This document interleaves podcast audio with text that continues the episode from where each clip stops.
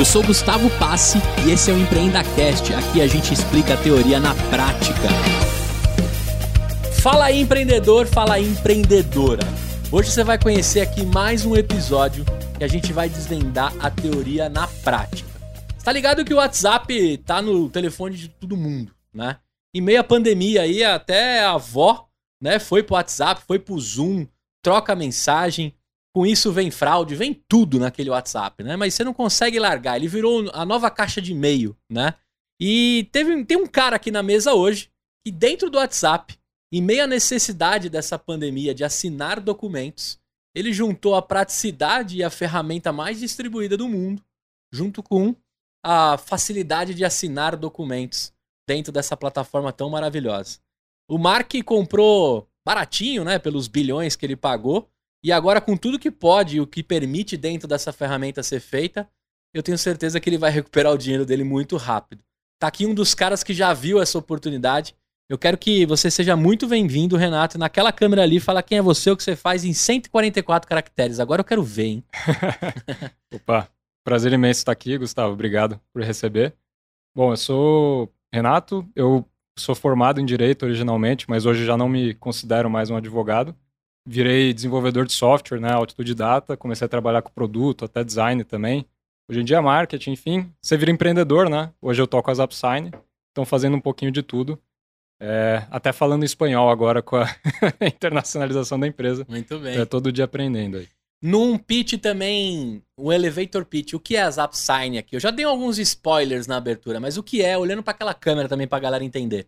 A Upsign é uma plataforma de assinatura eletrônica e digital, ou seja, ela serve para você enviar documentos e coletar assinaturas. Então, o principal caso de uso hoje são empresas de serviço e tecnologia que é, criam um documento e enviam para o cliente assinar para assim fechar a venda, né? Daí que vem a praticidade, porque por isso é tão importante. Também tem uma, um grande caso de uso que são para documentos internos, por exemplo. Então, você tem o departamento de RH, recibos, contratos de admissão, desses, é, demissão. E aí você pode usar essa ferramenta para não precisar ficar circulando ali com papel na sua empresa inteira, né? E motoboy, correio para todo nem lado. e-mail, que ninguém mais lê e-mail, né? Você lê os seus e-mails? Cara, é... tem que ler, né? Porque os gringos ainda usam e-mail. Eu, ser, ser bem sincero, por produtividade, eu leio uma vez por dia. Eu é, também. No final do dia só. Eu Então, também. é, o tempo de resposta é. O SLA ali é. O meu é de 8 24 horas. horas. O meu é, É. de 8, porque é, geralmente eu, eu leio no final do dia e eu criei uma regra lá pra ele apitar quando tiver algo muito importante. Aí você cria lá um filtro, né, Pra dizer, puta, é muito importante, você precisa ver. Mas eu vou te falar, cara, que eu tinha também aquela mania de limpar a caixa de e-mail antes de dormir, sabe? Eu só vou parar de trabalhar quando limpar a caixa de e-mail. Eu tô com 7.888 e-mails lá. Eu vou dar um shift del porque o que é importante volta, sabe? A caixa de e-mail já virou algo que, que não tem muito mais sentido. Por que, que eu tô te falando isso? Porque o WhatsApp virou meu e-mail.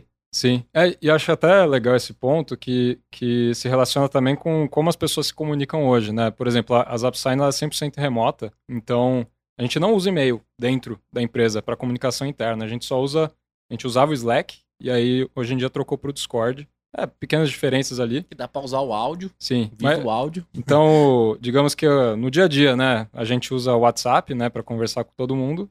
Na empresa hoje a gente usa o Discord. O e-mail é só para receber É, é só pra formalizar. notificação. Não, formalizar você pode formalizar pelo WhatsApp É já. verdade, é, pode formalizar aqui, já tá o gancho aí. Empreendedor, muito Pois bem. é. E nem combinamos, hein, essa. e eu tô te falando isso porque, assim, cara, é, o e-mail virou uma grande chatice de, de e-mail marketing, cara. Já era chato, né? O número de pessoas que abrem e-mail marketing é muito baixo nas campanhas, né? 5% você tem que estourar champanhe se 5% da sua campanha abrir o seu e-mail. Se 5% clicar, então, meu Deus, pode ir de joelhos Isso até aparecer. É. É, pode ir de joelhos até Aparecida e agradecer lá, acender vela, porque você conseguiu fazer uma baita campanha. E, e eu não tenho muito saco mais, cara, de olhar tudo que chega, tudo que você é bombardeado e tudo que desvia a sua atenção, né? O WhatsApp tá perto de virar isso, o meu, por exemplo. né? Hoje, hoje, antes de colocar em modo avião aqui com você, eu tava com 117 mensagens, mais ou menos. E graças a Deus eles criaram aquele esquema de arquivar, né? Quando não é muito importante, você já arquiva e ele vai acumulando num- numa caixinha que não te deixa ansioso Sim. né? Como eu tenho é, é, transtorno de ansiedade, né? se eu vejo aquela caixinha bombando ali, eu começo a ficar desesperado. E aí, cara, quando, quando eu recebi a sua pauta, eu falei, não é possível que o cara fez isso. Porque eu vou te contar a minha situação e a gente vai conversando. A voz do conteúdo, todo cliente novo, a gente cria um grupo no WhatsApp, coloca o cliente, coloca os envolvidos e faz um onboarding pelo WhatsApp. Poderia fazer pelo Slack, pelo Discord e tantas outras. A gente usa ele porque é o mais popular. Dá um baita trabalhão, porque eu tenho, sei lá, até os clientes que cancelaram continuam lá com os grupos. Eu devo ter mais grupo do que contato, né? Uhum. E aí, cara, a gente começa a negociação, manda a proposta, conversa, vai e volta, o cara fala, tá aceito, vamos nessa. Aceitei também a identidade visual, que é uma das coisas que a gente formaliza lá, né? Pô, você formalizou a identidade visual, só me dá um ok, porque depois você mexer as cores vai dar ruim. Aí depois a gente formaliza a trilha sonora. Aí a gente formaliza é, as condições comerciais logo no começo. E depois a gente formaliza que o primeiro episódio está tá aprovado. E no decorrer dos episódios que vão saindo semana a semana, a gente entrega um monte de conteúdo e pede essas aprovações também. A gente faz pelo Monday, que é uma ferramenta super legal também. E aí, quando eu li, eu falei assim: opa, pode ser que o cara tem um negócio aí que eu já quero usar. Tô perto de, de pensar que eu uso assim. O que, que é? O que, que você criou? Né, pra galera entender. E depois eu quero voltar lá. Como é que um advogado aprende a programar autodidata? Vamos lá.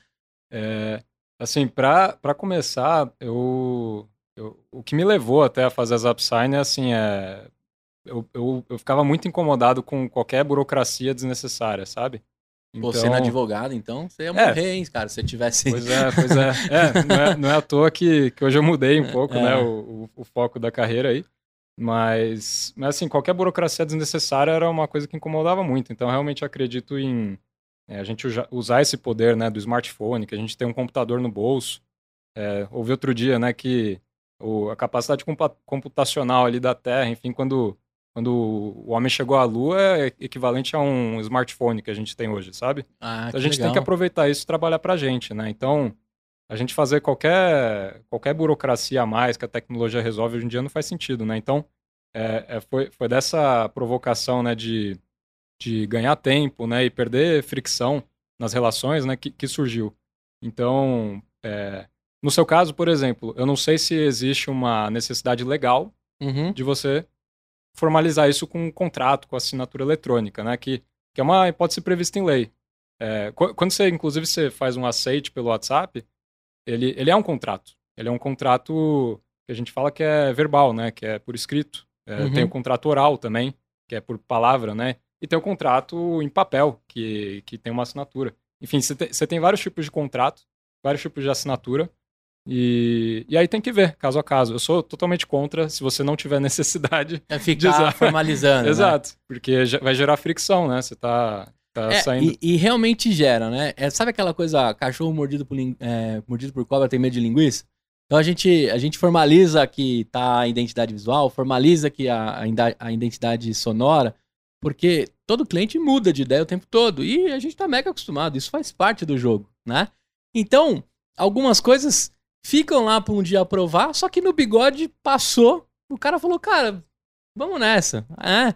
E também quando ele troca, a gente não reclama, a gente fala, puto, o cara trocou a cor, mas a gente vai lá e troca, e não tem problema. Mas isso você tem razão. A única coisa que eu preciso legalmente formalizar com o cara é o, é o contrato em si financeiro. Pagamento, né? É, para eu poder alocar minha, o, meu, o meu cash ali dentro dos meses, né? Até para eu poder é, prestar conta para os investidores que eu tenho possibilidade de receber alguma grana, né? É, exato. E aí, e aí que entra a vantagem. Então, por exemplo, se você.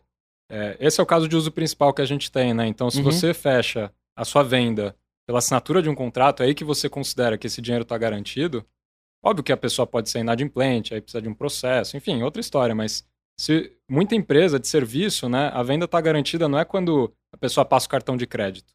A venda está garantida quando ela assina um contrato. Então, pensa um advogado que entra com, que era o meu caso, um advogado que, é, que trabalha com processos e vai ganhar só quando a ação for finalizada. Então, ganha 30% do valor da uhum. indenização. Uhum. Então, esse advogado, ele não cobra nada do cliente. Então, ele vende quando a pessoa assina a procuração. E aí, quando eu era advogado, eu me via numa situações de eu fechei o negócio, a pessoa já quer entrar com o processo, já estamos com tudo pronto, estou com a documentação, só falta a assinatura do, da pessoa. Aí a pessoa não tem e-mail, ou então demora para ver, ou, ah, caiu no spam, ou, ah, não, da semana que vem eu vejo.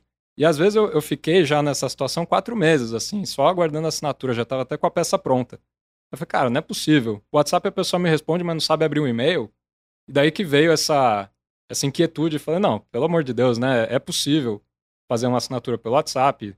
E outros canais também, né? Tem Telegram, a gente consegue funcionar, qualquer canal, na verdade, né? O, o WhatsApp é o principal que usam, mas. mas qualquer comunicação qualquer... síncrona ou assíncrona você consegue. Exato, porque a gente cria um link, né? A gente cria um link e aí a autenticação, e aí já entrando. Por que, que a assinatura eletrônica é diferente de um aceite numa conversa, né? De, uhum. de um chat ali. É, a assinatura eletrônica ela, ela tem dois principais requisitos, que é você comprovar a integridade daquele documento que foi assinado. Então, por exemplo, uma integridade de conversa de WhatsApp, se alguém deletar a mensagem, você já não tem mais aquela conversa íntegra, né? Uhum. E se você quiser provar que aqui, aquilo lá realmente existiu, enfim, você vai ter que pro, provavelmente pegar aquela conversa de WhatsApp que você teve com a pessoa ir para um cartório, notarizar. Aí já criou mais dor de cabeça, né? Então, uhum. primeiro requisito, a gente comprova a integridade do documento, ou seja, se mudar uma vírgula, um espaço, aquilo quebra. A gente vai saber que quebrou. Perdeu o lastro. Exato. E o segundo requisito é você comprovar a autoria de quem está assinando. E aí, quem, quem me garante que não foi a filha do, do João que entrou no WhatsApp dele e falou aceito? Quem me garante isso? Ele pode alegar isso depois. Ela fala, não, mas você é o dono do telefone. Mas, foi ah, meu mas... gato, né? É, foi. O cachorro pegou meu celular. Ele escreveu só um K em vez de ok. aí vai entrar na discussão o que, que é um K, se é ok, se não é. Enfim. Você estava rindo do contrato que ele recebeu, né? estava rindo. Então a assinatura eletrônica ela traz mais segurança nesse sentido, né? Tem a integridade e a comprovação de autoria. Então hoje você pode assinar com fazer a sua assinatura na, na tela mesmo, com o dedo ou mouse, ou até a gente tem biometria facial. Então você, você faz um vídeo do seu rosto, aí a gente compara prova com, vida, né? prova você... de vida, exato. Aí, aí compara com a sua CNH para ver se é a mesma pessoa, se não é fraude, enfim.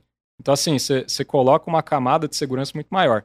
Mas é diferente desse, dessa negociação de dia a dia que é, eu, eu, brinco que se você está discutindo o contrato com alguém depois de assinado, né?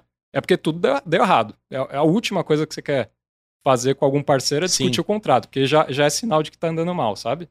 Então, então geralmente, assim, o contrato é muito para desburocratizar, né, nesse sentido da assinatura eletrônica, né? E para fechar vendas. Então a gente vê essa, essa janela de conversão aí, já falando mais como, uhum. como marketing vendas, nessa né? janela de conversão, saindo de absurdos de quatro meses, às vezes, para 15 minutos. Porque todo mundo, 99% dos brasileiros acessam o WhatsApp, né? Os Sim. smartphones ali brasileiros, 99% tem o WhatsApp só perde... instalado. É, o Brasil é o maior? Eu não sei. É, Acho que é o maior. É o maior, né? Tá. Assim, maior talvez em, em taxa de adesão. Acho é, que maior em volume talvez de... seja a Índia. É, né? É, a Índia ganha em volume tudo, né? qualquer, Se não é eles, coisa. é os chineses. Então a gente tá em terceiro. E a gente gosta de estragar as coisas também, né? O brasileiro estraga o WhatsApp, o brasileiro estraga o Orkut, o brasileiro estraga o Facebook, porque a gente gosta de usar tudo que tem lá dentro. Isso é muito legal. Agora, cara, deixa eu te perguntar, quando você instalou o seu WhatsApp, você leu o termo de uso todinho do Mark? Acho você que... como advogado? Ou você deu não, next, claro next, finish? Alguém? Alguém leu? Cara, como é que é isso, mano? Sabe por quê? Desde a época que eu instalava lá o Windows 95, vinha lá o termão de uso. Né? Eu não usava o piratão, não, cara. Eu tinha o Windows 95 original. Eu sei que na época do Windows 95 muita gente tinha o, o Piratovski lá, né? Eu tinha o original, mas eu lembro que era Next, Next, Finish. E a minha vida toda. Por exemplo, quem pagou a licença do WinRAR? Você já pagou. Sabe o WinRAR, mano? Que tira o zip? Pô, é animal aquilo. Nunca ninguém pagou aquela licença e tem lá escrito dizendo assim: olha, que depois de X tempo que você tá usando e usufruindo, é de sua obrigação pagar. Depois dá uma lida lá. Tem um monte é de gente aí que tá usando o WinRAR. Pô, achei que era freemium. E, e, tá devendo, e tá devendo dinheiro. Depois lê lá nas entrelinhas. Foi um amigo meu advogado que disse isso, porque ele diz ele que lia os termos. Mas você lê, cara, o termo de uso? Como é que é esse senso comum aí que a gente dá next, next, finish e vai assinando pacto com todo mundo? Ah, cara, aí acho que entra um pouco do. Né, um pouco minha frustração com o direito, até, né? Que, que a gente tem que seguir muita lei, tem que seguir muito, muito protocolo.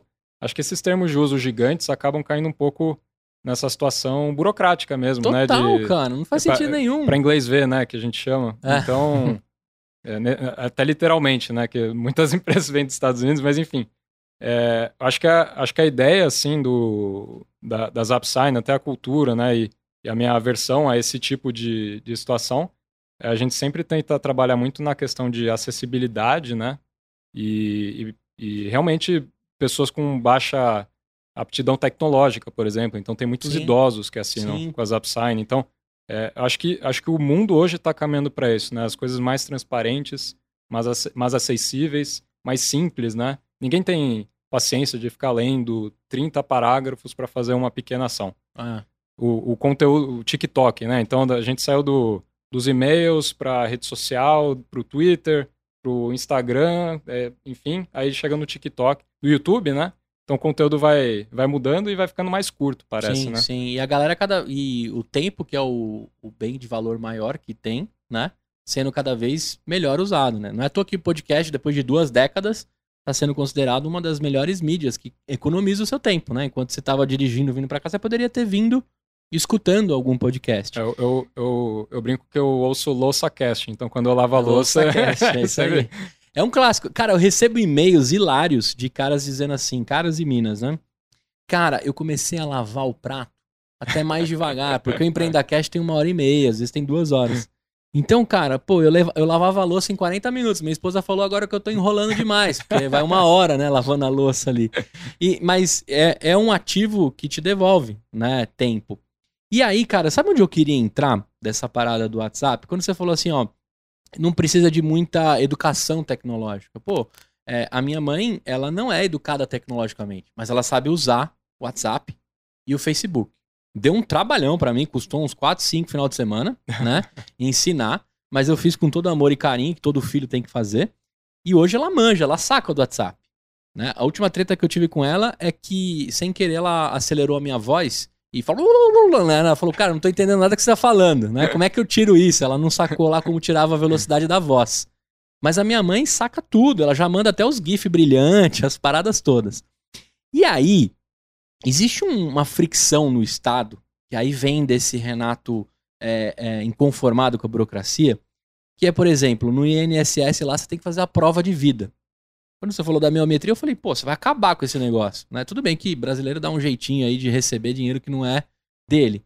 Mas, pô, fazer a pessoa aposentada, às vezes 82 anos, pegar ônibus, chegar até um, um, uma sede do INSS e fazer a prova de vida. É uma baita sacanagem com a pessoa em si, que já teve e sofreu a vida toda. Quando você falou da biometria facial, eu falei, pô, ele já resolve aí. Porque, tipo, a minha mãe, acho que a cada X é, meses ou anos, ela tem que fazer essa prova de vida. Cara, é dramático lá em casa. Porque ela não quer sair. Aí eu falei, já resolve aí. Da parte B2B, não preciso nem falar. Eu trabalho no WhatsApp e faço os grupos dos meus clientes, você já resolve o meu problema. Meu sapato já serviu na sua solução. E aí eu fiquei pensando, cara, por exemplo, coisas de, de, de escola com meu filho. Eu trato a grande maioria pelo aplicativo e eles me fazem ir lá assinar na secretaria. É mesmo? Eu fico irado. Passa o contato deles aí. Eu vou passar, cara. É Escola Pio 12, ah, ali legal. na... Cara, eu fico irado. A gente trata tudo pelo... O aplicativo deles é maneiríssimo. Você avisa que você tá chegando, você troca ideia com a, com a professora do seu filho. Mas na hora de formalizar as coisas, eu tenho que ir na secretaria. Eu fico irado. Eu falo assim, gente, como é que vocês fazem isso? Como é que vocês compraram um aplicativo tão legal, né? E vocês me fazem vir aqui para assinar. É, às vezes cabe ao aplicativo, né, é, inserir isso como uma, uma funcionalidade, né? Então, é, a gente tem API, por exemplo. Então isso tem, que eu ia falar. Tem, tem tudo a ver com você. É, tem, tem literalmente a Agenda Edu, por exemplo, agora nosso cliente, ela tem acho que mais de 2 milhões de alunos no Brasil. Que legal. E aí integrou com a gente, né, para eles não precisarem desenvolver do zero. E agora, enfim, é, espero aí que milhões de alunos, pais, na verdade, né, assinem a matrícula dos alunos. É, até peguei esse gancho que eu queria esquecer um pouco o Renato do direito e pegar o Renato Ciências da Computação. Legal. Se, depois tem que até, até, cruzar a grade lá para ver se você se arruma o, o seu bacharel, né? É, que você foi autodidata. Você, você fala do WhatsApp em si como porta de entrada e facilidade da sua solução, mas eu entendo que é um link encurtado ou algo ali. Me explica tecnologicamente o que, que a gente está falando, porque eu acho que vários empreendedores que estão ouvindo agora estão tentando desenvolver o seu, as suas assinaturas digitais, usando APIs de outros uhum. é, players. E o cara, de repente, já tem um plug and play com você aqui. O que, que, que tá por trás disso? Como é que eu uso? Você também atua oferecendo isso para pro, os outros empreendedores que estão desenvolvendo seus softwares? Legal. Tem, tem várias perguntas, então. Uhum, isso, vai juntando aí, aí vai juntando. Mas, é, vai, que nem eu tinha falado, né? Os dois principais requisitos é a, questão da integridade documental e a validade jurídica, a uhum. comprovação da autoria, desculpa, né? Esses dois juntos que trazem a validade jurídica. Então, é, se você tem um sistema e você quer se comprometer a comprovar a integridade de milhares de documentos e a autoria, né? Quem quem está assinando de fato é essa pessoa, você vai ter que ter vários requisitos ali. Então, colocar um carimbo digital, tirar um hash único do documento, ter algum QR Code para ser verificado. Do lado da autoria, você vai ter que coletar IP, já localização, data e hora, informação do dispositivo, assinatura, biometria, código por e-mail, enfim, você uhum. já viu, coisa não tem fim, né? E, e aí até, às vezes, a gente, eu, eu falo que até é validade jurídica psicológica, assim, que a gente entra até numa searas, às vezes, é, é, é curioso, assim, como alguns produtos é, que são digitais, e principalmente esses que são, são mais recentes, né? É, a gente precisa de algum apego ao passado para conseguir fazer essa transição. Então, é, a gente tem mais de 5 mil pequenas empresas hoje, então é, muitas delas é a primeira plataforma digital que elas usam. Então, nesse quesito validade jurídica psicológica, é, a gente, por exemplo, permite que você posicione o desenho da assinatura da pessoa no corpo do contrato. Pela lei, é necessário? Não. Porém, muitos órgãos, muitas associações, muitas empresas, muitos clientes só aceitam aquilo como uma assinatura se tiver no corpo do contrato naquele underlinezinho, sabe? Hum. Então a gente, hum. a gente realmente é, se esforça muito para é, ser essa primeira porta, né, digitalização da empresa, né? E, enfim, aí a questão do WhatsApp, por exemplo, né, uhum. o que está por trás? A gente tem toda essa, essa camada de integridade e autoria, né? E isso acontece dentro do link. Então não importa por onde você compartilha esse link, entendeu? Então você pode compartilhar esse link por e-mail, por WhatsApp, ou por Telegram, ou no seu site, por exemplo. Então. É fácil de integrar, então. Exato, é eu, muito simples. Eu faço, um, eu faço um cadastro ali por trás com você do que é a minha empresa, quais são os corpos e os documentos. Ele começa a me gerar os links e eu posso automatizar isso. Você já falou aí que tem API que soou como música aqui para mim, que ele já gera isso e eu posso distribuir. Então é legal você é empreendedor que tem uma empresa, tá construindo um software e tá mexendo com esse assunto, cara, não, não perde tempo com isso, né? Integra lá com a ZapSign, né, que você já vai já vai ter a sua hash, o seu, o seu link ali, né, para você facilitar cliente a cliente o que você estiver fazendo. E aí vem uma infinidade de, de, de formas de usar. Agora, cara, você tá num mercado que avançou absurdamente na pandemia, Grandes empresas, até de capital aberto, tiveram valorizações absurdas. E é hoje uma guerra de grandes tubarões. Como que tá esse mercado? Como é que você se posicionou ali? Me conta um pouco sobre isso, cara. Tá. É o. Acho que até o, surgimento das AppSign é, é, curioso, porque ele surgiu no primeiro fim de semana que eu não pude sair de casa da pandemia. Ah, então... Dia 14 de março de 2021. Exato. Então, eu já tinha essa, essa uma, esse bicho coçando, né? Então, uhum. é, quando eu deixei de ser advogado, digamos assim, eu já, eu já tinha trabalhado numa empresa de automação de contratos e depois eu fui trabalhar com uma empresa que mexia, vai, com direitos dos passageiros é, de companhias aéreas, enfim. E aí tinha meio que um marketplace com advogados, né? Uhum. Então, eu sempre estive ali, né, vendo muita procuração, muito contrato ser assinado, eu já estava com essa coisa no fundo da cabeça, né, que todas as plataformas é, de assinatura eletrônica com algum tamanho foram criadas antes do WhatsApp ser uma febre, né? Então todas foram pensadas para o e-mail. Uhum. E já era uma revolução gigante isso daí. É, aí eu sempre ficava me coçando, meu, é impossível, né? Não, não, é como ninguém ainda fez, né? Isso daí, como ninguém ainda fez. E aí eu, então, é, entediado, né? Não podia ver minha esposa, não podia sair de casa, que eu, eu tava morando com a minha mãe ainda na época, uhum. né? Aí eu falei, cara, eu, eu tenho essa ideia, eu, eu tô com vontade, tô até com saudade de fazer software, né? Porque eu tava tocando uma outra empresa na época. E aí tinha muita, muita coisa operacional, de pessoas e tal. Eu tava com saudade de meter a mão no código, né? E aí eu falei, ah, meu, deixa eu brincar, assim. Então foi literalmente um hobby, assim, zero... Zero pretensão de zero... ser um negócio. Exato. É, diria até que foi uma forma de eu provar para mim mesmo que eu conseguia fazer um software. Assim, Cabeça nessa... vazia, oficina de software, né? Não é oficina do demônio, né? Cabeça vazia, oficina de software. Então eu tava, eu tava assim, quase querendo pra provar, provar para mim mesmo, ah, eu consigo fazer um negócio, quero, quero tentar, sabe? Então, e aí essa coisa da criatividade, né? E, e falta de recursos, você junta isso, a coisa saiu muito rápido. Então, realmente, eu não queria gastar 30 horas no meu fim de semana. Eu falei, não, então eu preciso fazer em 12 horas no sábado, é, que já é bastante, né? Uhum. E aí, enfim, a, a ZapSign surgiu aí é, nesse fim de semana. E aí eu comecei a usar, eu mesmo, pessoalmente. É, na empresa que eu estava na época também, eu comecei a é, dar para o pessoal usar de graça. Aí eu conversei com um amigo, é, fiz direito, né? Então conheço bastante advogado. Aí eu dei pro pessoal usar. Jogou e... no grupo da Facu. Exato, é, no WhatsApp ali, literalmente. E... e aí a coisa foi espalhando, sabe? E a coisa foi espalhando, e aí o, o, eu, eu, eu, brinco que a ZapSign me puxou, não foi assim, eu já, já tive experiência com, com startup de você ter essa, aquela sensação que você está empurrando a pedra para cima, sabe? E com a ZapSign foi completamente assim, ladeira abaixo, eu correndo atrás da pedra, tentando alcançar, porque eu lançava alguma coisa, chegava usuário novo, o cara falava, pô, gostei muito. Assim, a aplicação era horrível, só tinha uma página e a segunda página lá de configurações estava escrito em breve. Hum. Então, assim, literalmente uma página de aplicativo e o pessoal já estava usando. Eu falei, nossa, como assim, né? E, e aí, eu, aí eu coloquei um. Ou um... seja, validação do mínimo viável do produto em produção. Exato, exatamente. Não, o, o produto, assim, a versão mínima, mínima, que era muito ruim, mas já resolvi um, um grande problema. É, demorou, assim, duas semanas para ser lançada. E aí, e aí, tanto é que eu até me senti meio mal. Falei, cara, no começo, assim, eu, é, o pessoal vinha falar comigo, né? Perguntar, pô, não tem como fazer tal coisa, tal coisa. Eu falei, ah, pra que, que você tá usando, né? Já fazer essa meio que pesquisa de usuário de produto. Ah, não, é porque é, é os afastamentos do Covid, não sei o quê. Então, deu até aquela sensação meio esquisita, assim, putz, será que tô ajudando ou atrapalhando aqui a sociedade, né? assim, ajudando a, a funcionário a ser demitido, assim, eu fiquei com uma sensação meio ruim. mas aí o pessoal ia pedindo, falava, ó, não, mas ó, também tem um departamento de, de vendas aqui que eles querem usar. Onboarding de funcionário também, né? Exato. E aí, naquele comecinho, fala, ah, tá bom, legal, pode usar. Aí falou, não, mas assim, eles só querem usar se tiver tal coisa.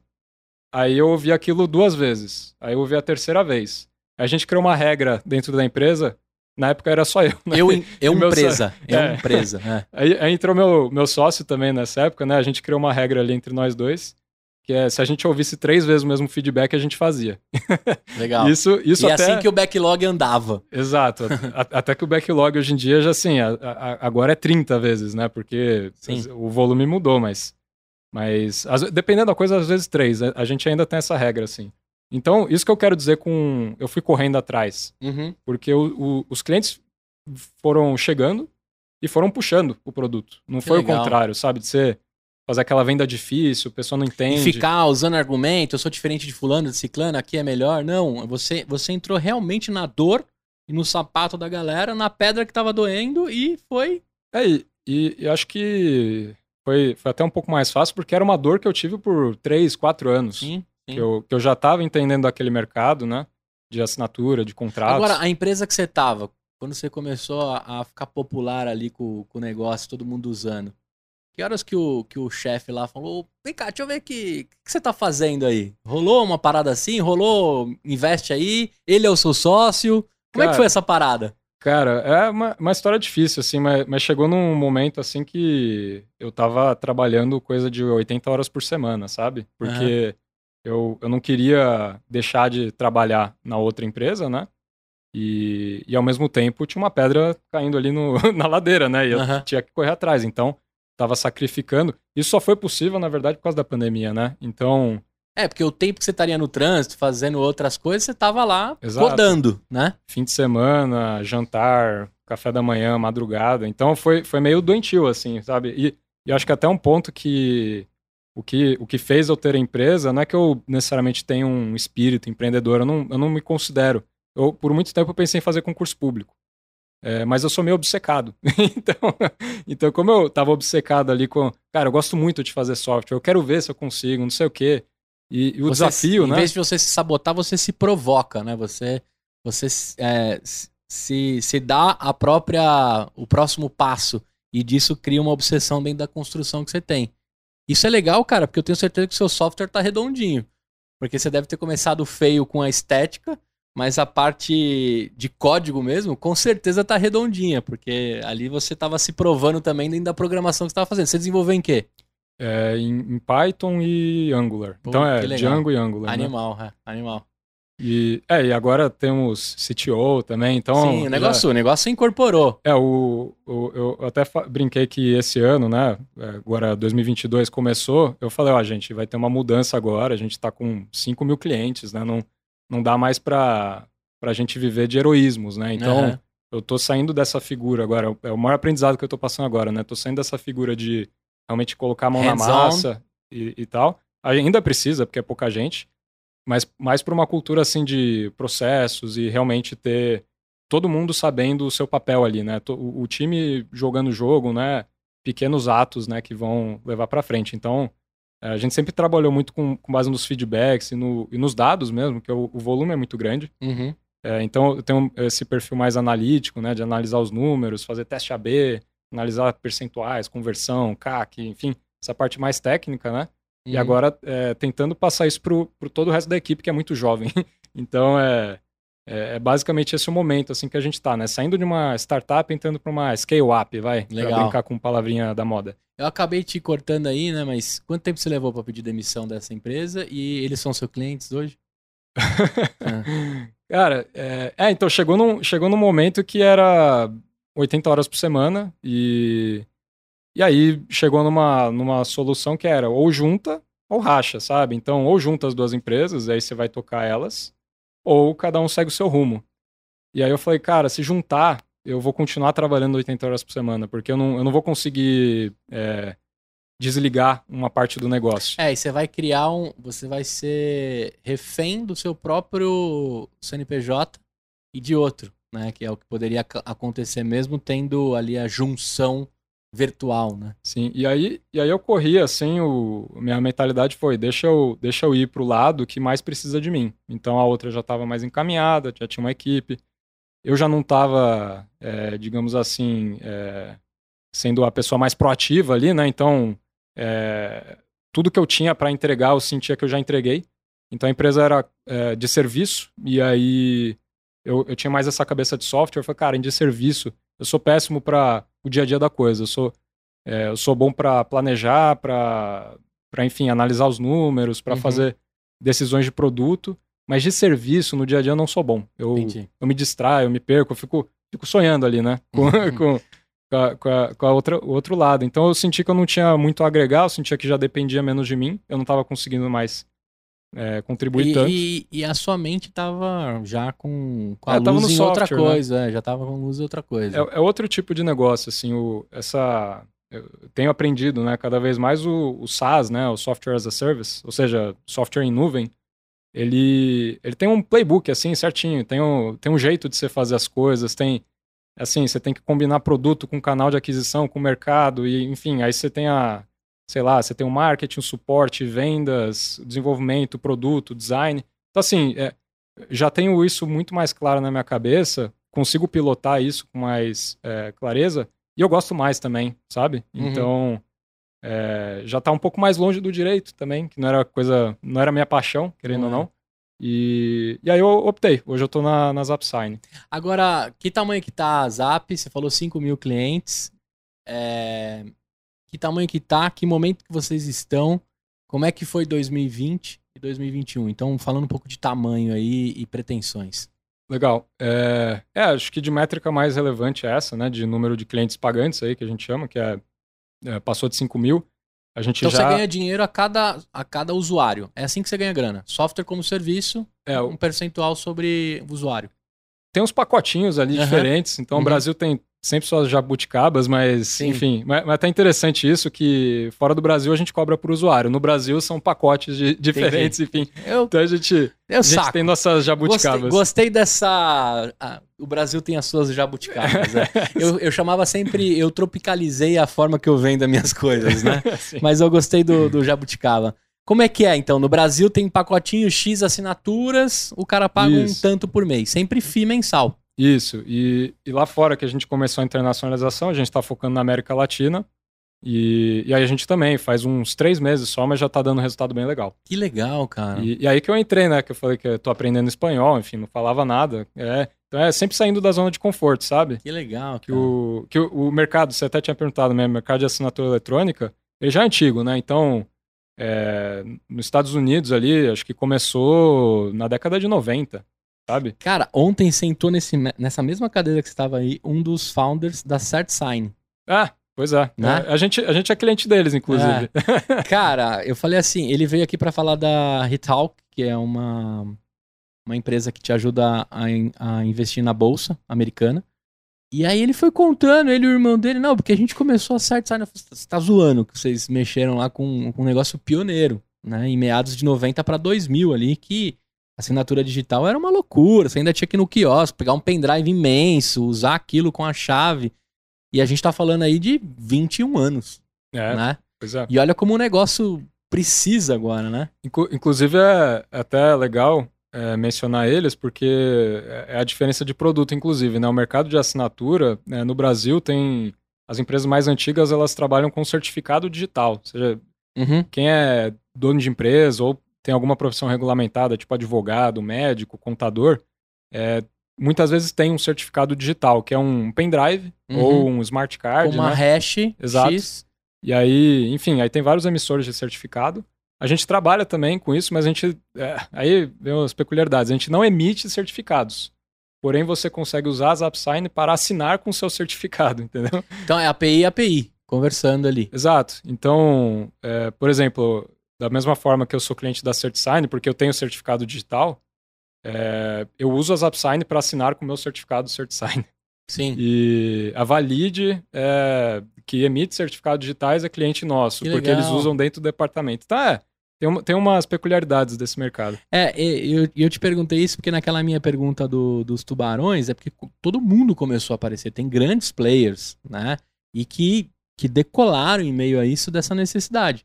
Você até comentou aí, pô, é, começaram a me pedir ali uma demanda de, de assinar a homologação de demissão. Né? Lá na Sul América, que eu tava lá em meio à pandemia ainda, né, trabalhando, é, chegaram com uma demanda lá, gente, como é que a gente faz um onboarding é, digital? Sendo que eles tinham uma fichinha, você colocava, você colava a foto lá, sabe? Você declarava não ter ninguém é, da sua família dentro da empresa tal, né? Nem, nem conflito, colava uma fotinho, assinava, botava as. pa- Cara, uma- É. um negócio sinistro. Aí, de repente, não dá mais pra ficar trocando papel porque é perigoso transmitir vírus. Aí chegou a demanda lá. Só que aí, cara, sei lá, em sete dias começou a aparecer todas as empresas. Parece que tava todo mundo pronto. Olha, eu já tava aqui pra fazer isso. Né? E que foi o que nasceu em meio à sua necessidade.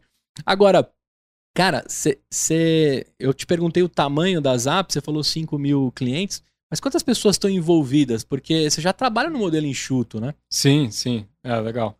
É... Ah, inclusive, só a última coisa do certificado digital, fa- é, é, número relevante, só cerca de 2% da população brasileira tem um certificado.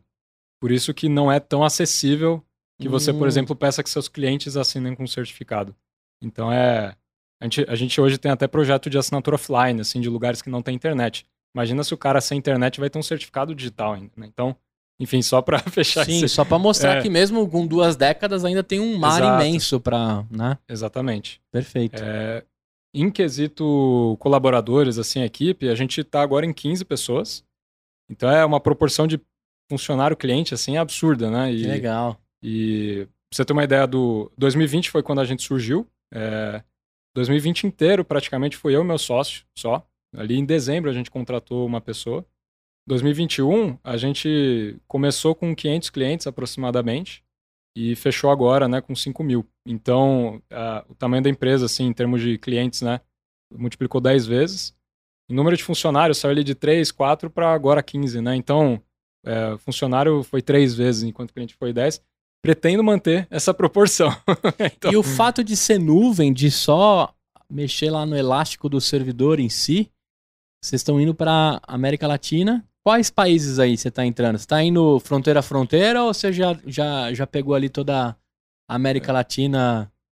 Ou é conforme um parceiro te, te convida? Cara, é, aí tá a beleza do software, por isso que eu gosto tanto, né? O- até por necessidade, que nem eu falei, quando eu comecei as upsign foi como um hobby, né? Tempo livre.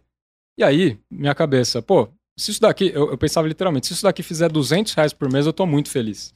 Porque eu fiz no fim de semana, sabe? O que, que é 200 reais de graça, assim, entrando, né? Então eu fiquei, eu pensava assim, tá, mas espera, eu tenho um trabalho, né? Eu não posso simplesmente ficar, por exemplo, vendendo ou atendendo cliente, ou indo atrás de cliente né, nesse horário. Dando suporte. Então a gente projetou as AppSign para ser 100% self-service. Então a pessoa entra no site, se cadastra. Hoje tem mil por dia entrando, pra você ter uma ideia. Que legal. Então é uma, uma onda assim que, que vai chegando né, de pessoas.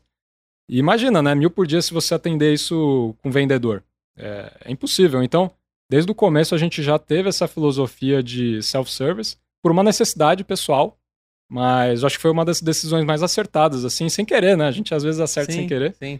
E hoje a gente já, já vai atrás de grandes empresas, a gente já, para clientes que, eh, que querem, a gente faz uma reunião de apresentação, porque a gente sabe que no final isso aumenta a conversão, né? Então, a gente foi criando esses outros canais, mas a nossa expansão para fora foi basicamente traduzir, porque todo o resto estava pronto, né? Então, é, o modelo de atendimento, assim, óbvio que aí você começa a aprender a falar espanhol porque você sabe que se você entrar na reunião com aquela empresa grande da Argentina, eles têm maior chance de fechar, sabe? Do, do que se eles não falarem com ninguém. Então, uhum. ainda, principalmente empresas que estão se digitalizando, né? É, às vezes o contato com alguém do outro lado é importante, mas, mas é possível ele comprar 100% autônomo. Assim. Mas lei com lei, é tipo assim, vai, por exemplo, vou, vou citar o Chile. Você tá lá no Chile? Tá, tá entrando no Chile? Qual que é o país da América Latina que vocês estão entrando? Ó, me dá um, um exemplo, exemplo, aqui, Colômbia. Colômbia. É. Cara, se você bater Colômbia, a, a, as leis e as regras lá estão mais leves ou mais difíceis que no Brasil? Porque você Legal. tem que se adequar em, em, regulatório, né? Legal. A gente, a gente vê algumas diferenças de comportamento, assim, é... sensação é que na América Latina, por exemplo, as empresas estão dois anos atrás, assim, comparado ao Brasil, em termos de conhecimento sobre Maturidade esse... com o tema. Então a venda ali, você precisa passar mais confiança, educar mais. E a respeito de lei, eu, eu até eu passo isso pro meu sócio que ele é advogado, mas assim... Cara, é... que sacanagem, um mas... advogado passando por outro. mas via de regra, como é, a América Latina inteira copiou Estados Unidos e Europa na regulamentação, é tudo muito igual. Ah, entendi. Então é, entendi. acaba existe, sendo... É. Existe um, um... A gente chama de é um padrão, né? Um padrão, Sim. né? E dali tem umas ramificações, mas para dentro desse assunto, Sim, é, é, partiu do básico mesmo. No fundo, no fundo, é tudo muito parecido, né? O... Mas assim, é como, é, como, como todo produto, você não... Você, que nem eu falei, né? O, o, criar uma empresa é aquele tríade, né? Um software, pelo menos, né? O tríade de mercado, o, o produto que você cria e o canal de aquisição. É, ainda que o produto seja constante, Uhum. O mercado é diferente, o canal de aquisição é diferente. Então é um desafio novo, assim, cada país que você entra, sabe? Sim. É, até porque, é, é, brincando até com dado, né? Aqui é o CPF, lá nos Estados Unidos, Social Security. No, na Colômbia, sei lá o que, que eles chamam lá. Exato. Né? E aí você tem que fazer as adaptações do seu banco, né? Já pensando como desenvolvedor, eu também fui desenvolvedor, mas eu fiquei lá no Aspão, tá, cara? Eu sou bem. fiquei no ASP, nem fui pro ASP.net. Mas, pô, pensando aqui como, como banco de dados para cada país, eu já ia criar uma chave ali nova. A gente sabe que não é mais assim, tem, tem banco de dados não sequenciais, né, etc. Mas, pô, para cada país, assim, seria para empresa tradicional, projetão. Chama um gerente de projeto, contrata um time de dev novo e vamos invadir a Colômbia. Você já fez um software tipo self-service total e, e avião voando, você vai trocando. Isso é muito legal, cara. Porque você já, já, já nasce em menos de um ano falando de coisas internacionais, o, o pitch fica, fica valioso. Aí vem uma pergunta que eu queria te fazer. Você teve investimento ou tá bootstrap até agora? A gente tá bootstrap até agora. Até agora? Sim. Eu, que legal, cara. Eu e meu sócio, na verdade até meu sócio, não fui nem eu, mas ele investiu 10 mil reais na empresa. E foi isso. E desde então a gente está no reinvestimento. Que legal, cara. Então Bootstrap é o... total. É, o... Vamos, vamos, vamos pegar esses 10 pila aí. Me ajuda aí tá. com a galerinha que é, que é early stage. Tá. Você pegou os 10 pila deles. Vocês foram lá tomar uma breja, trocar ideia. Advogado gosta de tomar breja, né? Tem até um dia lá que dá para tomar a breja que depois não paga, né? Eu esqueci o dia lá que, que faz um grito, né? Na, na advocacia tem o dia que você não paga a conta. Como chama isso? O pendura. O pendura, pendura. é. Vocês foram lá no dia do pendura, né? Tomar umas brejas. Fizeram lá o, o grito do pendura. E, puta, seu amigo saiu louco que você tinha construído. E aí você falou, cara, joga 10 pila na minha mão aqui que eu vou usar pra quê? Pra que, que você usou os 10 mil reais A galera ter noção que uma empresa multinacional começou com 10 mil reais. Conta aí o que, que você fez com ele, o que você puder contar, tá? Tá. Não, claro. É... De falar a verdade, assim, acho que foram pequenas burocracias. Foi pra pagar a conta do bar. E anúncio. é. E anúncio. Burocracia e anúncio. É. Então, putz, abrir empresa. CNPJ, contador. Exato. Então, ah, putz, a logomarca tá muito feia. Logo. Eu que fiz, né? Então, assim, é realmente. Fez o Canva? Você usou o Canva? Eu, eu, usei, acho que o Figma. É o Figma. Então, um pouquinho então, mais. Bonzão, né? Mas era. Inclusive, deu até uma história engraçada. A gente, a gente fez a. É, a Zap Sign, era toda verde e tal. E tem o nome Zap também, né? Que traz a ideia de velocidade e tudo. Uhum. Mas as pessoas também reconhecem como WhatsApp, né? Mas, enfim, hoje a gente já. O Zap Zap, como é, diz minha mãe. A gente já se desvinculou disso, né? Virou muito mais do que. Não é o único diferencial, sabe? Não é lá no começo ainda era, vai, ser sincero. E, e aí o Facebook veio atrás da gente, falou: olha, cara, você tá violando a marca, não sei o que. Eu falei, não, tá bom, a gente muda. A gente parou de fazer qualquer menção, a gente colocou azul e tal. E aí que entrou, por exemplo, 500 reais aí pra, pra mudar o logo. Pra mudar o logo. Então é. Teve coisas desse tipo. É... E ads, e importante. Anúncio. Anúncio. anúncio. Assim, é...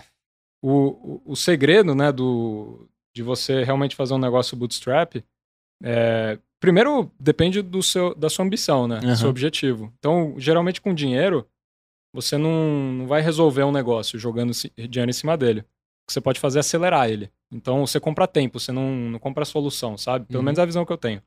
Então, é, nas Upsign eu não tava com pressa. Que, eu, que nem eu falei, né? Eu tava 200 reais por mês e tal. Então, eu não precisava comprar esse tempo. Não precisava de alguém mais fazendo software lá no começo. Hoje eu preciso, porque tem, tem a ambição mudou, né? O Inclusive está difícil de achar gente para software. É, é, então o jogo mudou muito, né? Mas se você pega lá no começo, era um hobby, né? Então não, não tinha por que pagar alguém para isso. Então acho que a, a possibilidade de ter começado com tão, tão pouco dinheiro é porque realmente a gente fez tudo mão na massa, né? Então eu, meu sócio, a gente fez. Você estava lá codando, é. ele estava desenrolando a parte burocrática. Por exemplo, o contrato social de vocês foi feito por ele, lógico. Um advogado Sim, faz claro, o próprio é. contrato social. E o, e o amigo dele que divide escritório é o contador, então nem o contador a gente pagou. Isso, então, para galera entender assim, né, o que que o, que que o Renato aqui usou e como chama seu sócio, cara, pra gente mandar? É o Getúlio. Getúlio. O que que os caras fizeram aqui com as 10 pilas, né? Claro, nesses 10 mil reais a gente não tá colocando tempo e a dedicação do desenvolvedor, que no caso é o, o founder. A gente não teve salário por um ano. Não teve salário por Exato. um ano, né? E esse cara tava codando para se desafiar aí, né? Você já percebeu que ele mesmo se desafia e dentro de um hobby ali tava construindo um software. Então, vamos tirar aí que se você se enquadra nessa posição de desenvolver o software, se só tem 10 pila, o que que eles fizeram, né? Estabeleceram como empresa, porque já tinha gente querendo e dando pitaco e investiu em ads. Então você deve ter colocado um pouquinho no Facebook, um pouquinho no, no Google, no Face Ads e no Google Ads, criou os anúncios, canalizou para o seu site, começou a virar um motorzinho de venda, gente interessada e o avião voando e gente entrando e você fazendo release do software. Acho que deve ter sido mais ou menos esse esquema. É, eu, eu, brinco que foi um. Desde que lançou, é, é semana a semana. Então, toda semana uma melhoria de software e uma melhoria de marketing. Que legal. E, e é ciclo semanal. Eu, acho que eu, eu, fiz uma conta uma vez, sei lá, a gente está na centésima semana por aí. Então foram 100 ciclos de melhoria contínua. Que é, legal. É basicamente isso. Então não teve nenhum grande release, não teve nenhuma grande mudança. Assim, é, cara, tudo tem que ser pequeno o suficiente para ser entregue uma semana, né? E agora você falou que você está desmamando aí no, no sentido de entregar o código, de sair da, da, do, do dia a dia ali.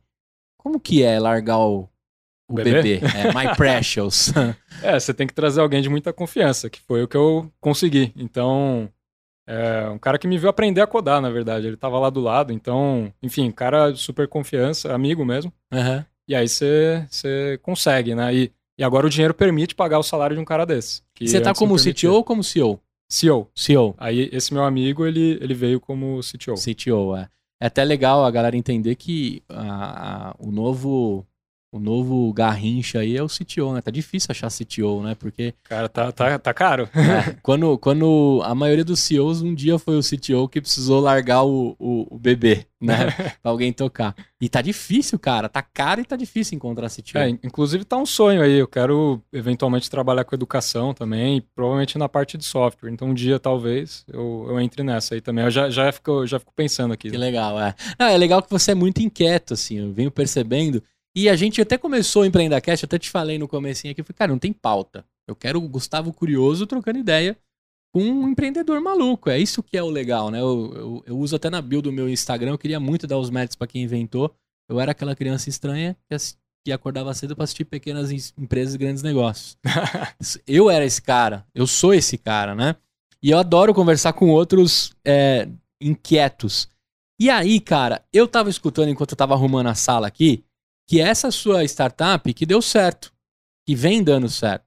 Já teve umas paradas aí por trás. Eu queria conhecer agora um pouco do Renato inquieto, né? Pô, por que, você escolheu direito? Como é que a sua história desenrola assim até você chegar na Zap, que a gente já aprendeu aqui, que foi de um hobby, mas você teve outras coisas aí, você teve uns deslizes. O que, que rolou, cara?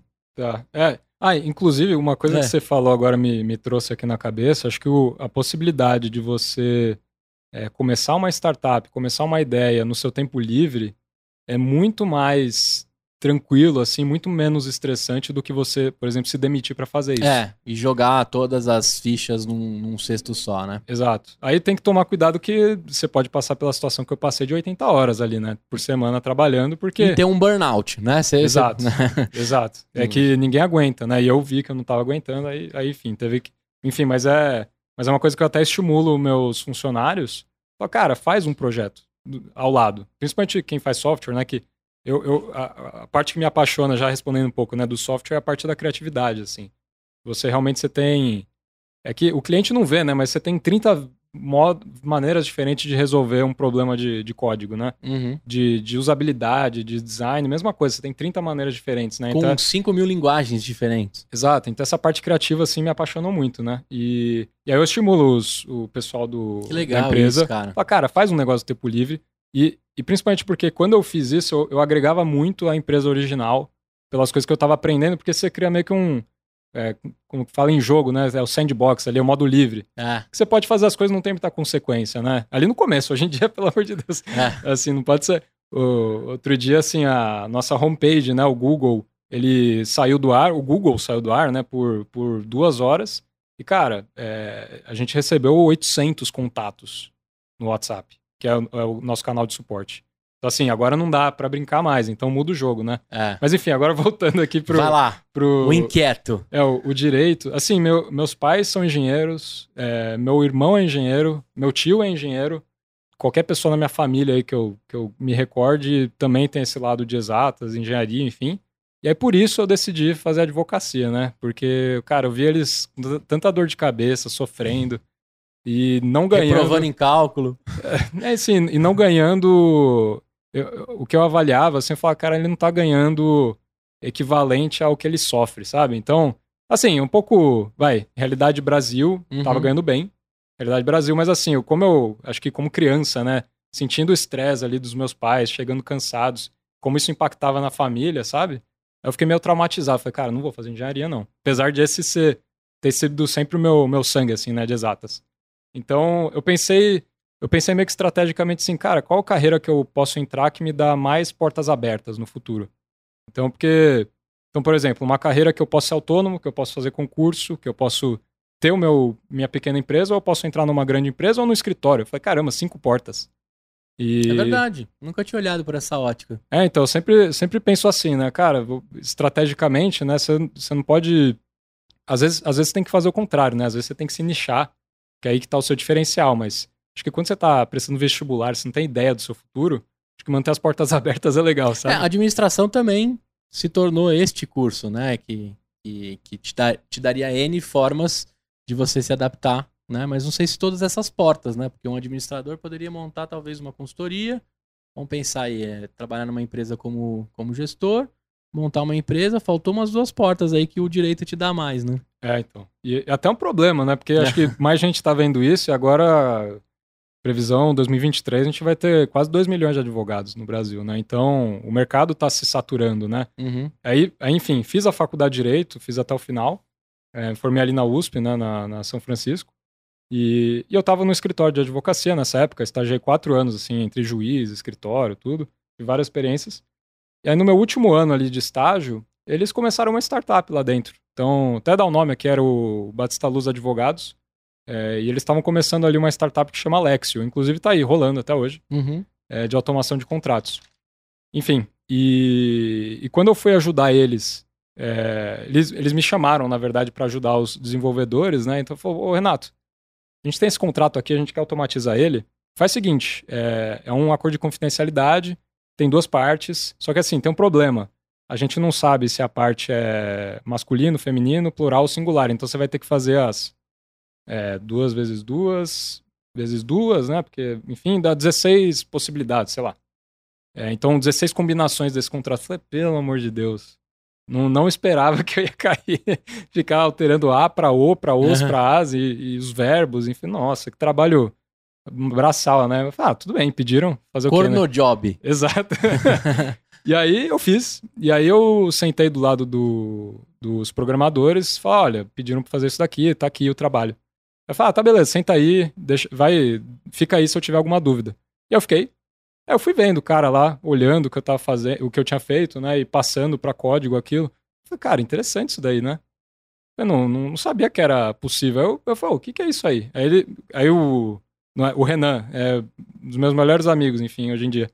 É, o Renan, ele, ele virava e começava a me dar aula de programação. Ele era instrutor de programação também, uhum. além, além do trabalho. E aí foi nesse ciclo, assim, nessa. Eu perguntando, ele me mostrando. Aí ele foi no banheiro, eu fiz um código ali, sem ele ver e tal. Aí, cara. Mexeu no IO dele ali. Exato. E aí, e aí foi assim que eu aprendi, então. Foi, foi essa provocação. Aí, uma vez por semana a gente se encontrava e eu tirava minhas dúvidas, que eu estava estudando online, né? E sem pretensão de isso virar carreira, né? Então, das cinco portas que eu falei ali do direito, eu saí pela sexta, que foi é. virar desenvolvedor de software. Dentro de um departamento que te deram a oportunidade. Ali. Exato. Então, foi assim, mas, mas, foi muita sorte, porque se não fosse o Batista Luz e Alexio e o Renan naquela situação, eu estaria provavelmente advogando frustrado aí, que não era é, minha paixão. Você colocou aí o quesito sorte, né? Mas também tinha muito do, do que você tinha de drive na cabeça, né? Você, você procurava a situação dentro do que não era aquela mesmice que você queria. Então acho que isso te fez chegar naquela empresa, que te fez chegar na, naquela situação e ser o cara que ia trocar o um negócio e fez chegar no Renan, né? Acho que a sorte tá te acompanhando do lado, mas a sua inquietude te leva a esses caminhos, né? Isso, isso eu percebo também, eu tô fazendo um paralelo com a minha com a minha carreira, né? Eu caí no software porque eu queria ganhar dinheiro. Sabe aquela parada assim, em, em meados de 2000 e, e pouco ali, a profissão do futuro. Cara, tinha processamento de dados, ciências da computação e sistema da informação. Se você fizesse uma dessas três faculdades, você ia ficar milionário. É. Né? é a profissão do futuro. Minha mãe falava assim, filho, já que você não quer ser médico, né, que eu, eu dava uma amolecida com sangue, essas três você tem que fazer. Aí eu falei, beleza, mas eu não tinha idade ainda suficiente. Aí fui programar num fundo de garagem. Mas, cara, todo o meu caminho foi trilhado por aquele Gustavo in, in, incomodado com algumas coisas, que eu, que eu vejo bastante, cara, no, no seu. E fico feliz porque eu acho que eu tô no caminho certo, que eu quero ser, eu quero ser tão bom quanto, quanto tu, né, e, e que montou uma empresa. E, e, e, hoje o Renan tá com você lá, que legal, cara. Não, não, o, é o, o cara que morava junto com o Renan, então é, Ah, tá... entendi, mas tá ali dessa, Exato, dessa é. galera. Exato, então o André Você tentou que é trazer o... o Renan também ou não? Você fez uma propostinha pra ele? Ainda não, é. ainda não. Renan, o Renan deve estar tá caro, né? Se ele já era instrutor naquela época. Sim, não, gente, no caso o André que veio como CTO, enfim, um cara muito bom. Então, é... E, mas aí você vai seguindo nisso que você aprendeu, mas nesse meio tempo aí teve outras startups. É, é, e, e, assim, essa questão da sorte, né? Até a gente uhum. faz terapia, é importante, né? É. Todo mundo fazer. Sim, aí. sim. Mas o. A, a, terapeuta fala, cara, você precisa se merecer um pouco, né? Você fica falando que é sorte e tal. Mas assim, acho que vai, só pra Pô, achar longe um meio de termo. Mim, longe de mim fazer é. terapia, mas do jeito que você contou, logo eu vi que sorte era um pedacinho só. É, então, mas, mas acho que assim, cara, é oportunidade, né? As Sim. oportunidades aparecem na vida. Oportunidade é um faz o empreendedor, né? É o trem passando, ou você pula ou não. E, e às vezes ela dá certo, às vezes não dá, mas a Zapsign, por exemplo, foi uma oportunidade de duas tendências, né? tendência, vai, de certa forma, mas a pandemia não foi coincidência que as App Signs surgiu na pandemia, foi por causa da pandemia. Uhum. E o WhatsApp, que é uma outra tendência, né? Então, é, foram duas oportunidades, sabe? De certa forma. Aí, aí cabe o empreendedor identificar e montar. Sim. E não achar que é tarde demais também, né? Porque a frustração que eu tive, quando, curiosamente, quando eu comecei as App Signs, foi, pô, devia ter começado antes. Porque eu tô criando o produto aqui quando os meus concorrentes estão vendendo pra caramba, sabe? Porque é que nem você falou, né? Você tava lá na Sul América, já chegou sete, é, em sete dias já tinha 20 propostas ali na mesa. Eu tava criando o produto, mas deu tempo. Deu eu tô é, eu tô entre os maiores do Brasil já e, e entrando aí para ser o maior da, da Argentina, da Colômbia, da enfim, do, do Chile, né? E você se posicionou rápido. Eu acho que é legal assim, né? A gente, a gente estuda tanto o lance de, de construção de startups, né? A galera lê tanto livro, mas você praticou, lógico, boa parte do seu conhecimento, mas assim, você fez o mínimo viável em duas semanas. Era uma página podreira que você tem vergonha dela de olhar hoje, então quer dizer que você não demorou, né? Se você não tem vergonha da primeira versão, é porque você demorou demais para lançar. Você seguiu os pedidos dentro do que o market fit rolou do negócio e foi construindo. Esse teria que ser o framework que o cara que está começando agora teria que fazer com certeza. Muita gente vem me procurar, às vezes, para dar umas dicas de empreendedorismo, devem te procurar também como mentor. O cara chega com toda a solução, mas o cara não pensa no problema. Que problema você está resolvendo? Que cliente vai gostar disso? Mas o cara já tem a solução toda construída. E aí você vai explicar pro cara que tem outros steps, que ele tá no step completamente errado, ele ainda fica bravo. como assim, cara? Eu construí um negócio mais Cara, você, pode ter construído uma Ferrari, mas se você não tiver ninguém para dirigir, você não tá resolvendo o problema de ninguém. E quando você veio contando a sua história, eu falei, porra, cara, ele, esse cara aí tem, tem, tem conteúdo por trás. Ele seguiu ali o framework que a grande maioria das startups fazem, né? Aqui a gente usou vários termos. O mínimo viável de um produto, você validou com o cliente, você teve o primeiro pagante, né? E aí, entrando nesse primeiro pagante, que eu queria saber. Tinha 200 pila de expectativa. Software como serviço vai pingando um pouquinho de cada um, vezes X dá uma graninha. Cara, como é que foi o primeiro pagante? Eu queria que você descrevesse para mim o primeiro pagante, assim, o primeiro dinheiro que caiu lá na conta C6 ou Nubank ou... Oh, da Pagarme, né? É, da Pagarme de vocês. Cara, isso, isso é engraçado e talvez ele descubra agora, mas o, o Getúlio, ele tava comprando um lote de terreno e aí ele falou pro amigo dele, corretor, que se ele contratasse as Upsign, ele comprava o lote. então foi o CAC maior da história ali, né? Ele comprou enfim, esse foi o nosso primeiro pagante. Tá brincando? É, é verdade, né? Faz parte. Aí, aí depois que foi o primeiro, aí assim, no. É, a gente começou a sentir a exponencialidade, né? Então, é, do primeiro para o segundo, quer dizer, vai, do, do lançamento do MVP até o primeiro pagante foram cerca de dois meses. Uhum. É, do primeiro pagante para o segundo foram 15 dias. Aí do segundo para o terceiro foram sete dias. Enfim, assim diante. Hoje, a gente teve agora, nosso. Agora, nesse papo aqui, deve ter rolado X transações. É, então, é, quarta-feira foram mais de 50 no mesmo dia, né? Então é, é gostoso. Você vai ver ó, os pop-ups ali, né? Pingando ali, enfim. Dorme e é acorda ganhando uma grana, isso é, é legal. aí, aí, que, aí entra a beleza do software, cara. Por isso que eu gosto tanto desse, desse modelo, né? Do SaaS, assim. Ele é. é acho que para quem, quem gosta desse, dessa coisa de pensamento abstrato, coisas propriedade intelectual, sabe? É, não sei, é, parece sonhador aqui, mas é quase arte, assim, para mim, software, sim, né? Assim, o, o, o, SaaS, né? Que é muito criativo mesmo. E vou te falar, eu agradeço todos os dias da minha vida por ter caído no mundo do software e de lógica de programação. Esse mesmo cara que sentou aí no que te falei, ele falou assim, cara, eu acho que nas escolas tinha que ter uma aula mínima de lógica de programação. Isso tornou ele um grande empreendedor. Porque, cara, a lógica de programação tinha que ser matéria obrigatória mesmo. A gente aprende biologia, geografia, foi o, eu estou usando o discurso dele de ontem, né? Na gravação. E, e, quando você aprende lógica e você descobre que qualquer situação que chegar na sua mesa, você desenrola, né? Vamos criar aqui agora um software de, de controle de bula de remédio. Opa, pode deixar que aqui a gente vai achar um jeito de resolver. Vamos criar agora aqui um controle de metragem de andaime, né? Eu posso trazer qualquer história maluca aqui.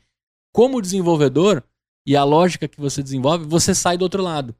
Coisas que eu percebo que alguns amigos meus não conseguem porque não tem esse skill de lógica, que, que é a parte mais incrível da programação e eu divido da mesma opinião que você. A parte da criatividade, do, de você destravar algo que você tem que aprender em poucos poucas horas, né? Antigamente a gente tinha uns meses assim para para receber o projeto, estudar e depois codar, né? Hoje você tem que receber a demanda e codar para amanhã em produção. E eu agradeço todos os dias da minha vida, cara, por ter começado com programação. Ele me faz o Gustavo de hoje. Isso acho que para você também vale, né? Você pensa tudo com raciocínio lógico. Você já casou já? Até para casar eu, eu usei raciocínio lógico. Quase que eu fiz em sprints também, sabe?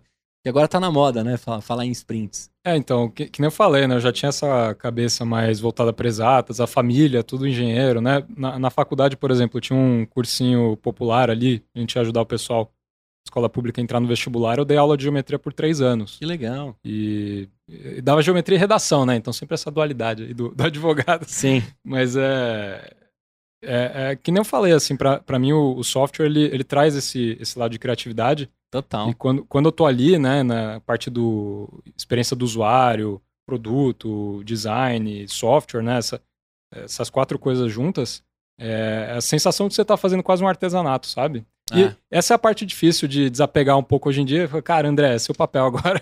É. fazer, fazer essa parte que eu mais gosto. Mas aí você, é, para quem está começando até a dica, assim, cara, a empresa, é, startup, a ideia, é, é, é, um dos pés da cadeira, né? Tem os outros dois que são o mercado e os canais de aquisição.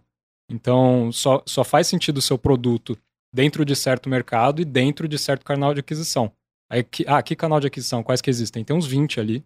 É, isso, assim, é playbook, que nem eu falei. Já está uhum. tudo pronto. Tem um livro lá, livro que chama Traction, ele lista os 20 canais de aquisição. Então, a cada trimestre, eu e meu sócio, a gente senta e fala, ó, desses 20, quais que a gente vai investir agora, qual que a gente vai testar, qual que a gente vai reduzir ou aumentar.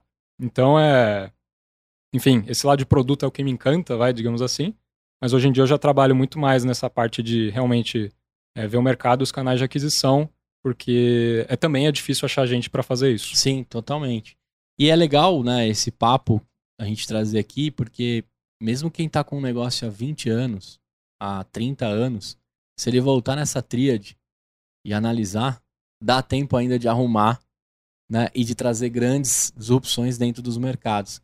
Isso é uma das coisas que eu falo, né? É, de repente está vindo um monte de startup resolver problemas, porque o cara vem com esse framework, vem com essa mentalidade e aplica em alguma coisa de alguma empresa que ficou parada. Mas também os donos de empresa que estão escutando, a galera que está agora com os seus negócios, se se ligar nesse, nessa tríade e aplicar bem, a gente vê grandes transformações. Que no seu mercado da sua formação vem tendo várias, né? Que é um, é um mercado que vem se movimentando. Por exemplo, um dos nossos patrocinadores é o Jurídico por Assinatura. Pô, os caras, os caras padronizaram num formato FII mensal para você ter uma assessoria jurídica com valor acessível para startupeiro. Porque se tem uma uhum. coisa que a gente não tem é dinheiro, né? E pagar advogado é foda, cara. Dependendo do que você precisa ali, dá uma boa grana. Aí eles aplicaram isso. Esses dias eu conversei com, com, com o Paduan, com os meninos lá do Jurídico por Assinatura. Eles estão agora usando inteligência artificial para dentro das condições que tem dos contratos, um robô vai mastigar metade da necessidade do cliente. Uhum. Ou seja, ele vai conseguir democratizar mais ainda o acesso e o valor. E eu, eu fiquei muito nesse produto também, né, jurídico, legal tech, e, e aí, por exemplo, só esse exemplo que você uhum. deu do jurídico por assinatura, o mesmo produto você, você pode posicionar pra, como um produto para que advogados usem como uma ferramenta de produtividade para atender clientes de certo segmento, então startups, ou você posiciona como um produto para que a startup diretamente consuma o seu produto, porque a startup quer pular essa, esse atendimento humano. Então, assim, o mesmo produto, a mesma coisa, a mesma funcionalidade. Com roupas diferentes. Só muda o posicionamento e, e como você vai atingir esse cara. Você fala, putz, será que é mais fácil? Quantas startups tem, né? Tem, hoje no Brasil, a última vez que eu vi tinha 15 mil. 15 enfim. mil, é. Então, beleza, tem 15 mil de startups. Quantos advogados tem? 1 milhão e 200 mil. Vai, vai virar 2 milhões. Qual que será que é a minha, o meu canal de aquisição de startup? Ah, vou entrar numa associação, devo atingir 10% desse público, uma conversão de 1%. Vai sobrar 12 startups. Outro caminho, vou, vou atingir os advogados via parceria com a AB, ou então vou fazer anúncio, vou entrar em grupo de Facebook, enfim. E aí, cara, você tem que fazer esse exercício, assim, é isso que vai te impedir de bater a cara lá na frente e de falar, pô, fiz o produto e tal, mas tenho 20 clientes e. E não passo disso. Pagando 50 reais por mês e não, não escala, sabe?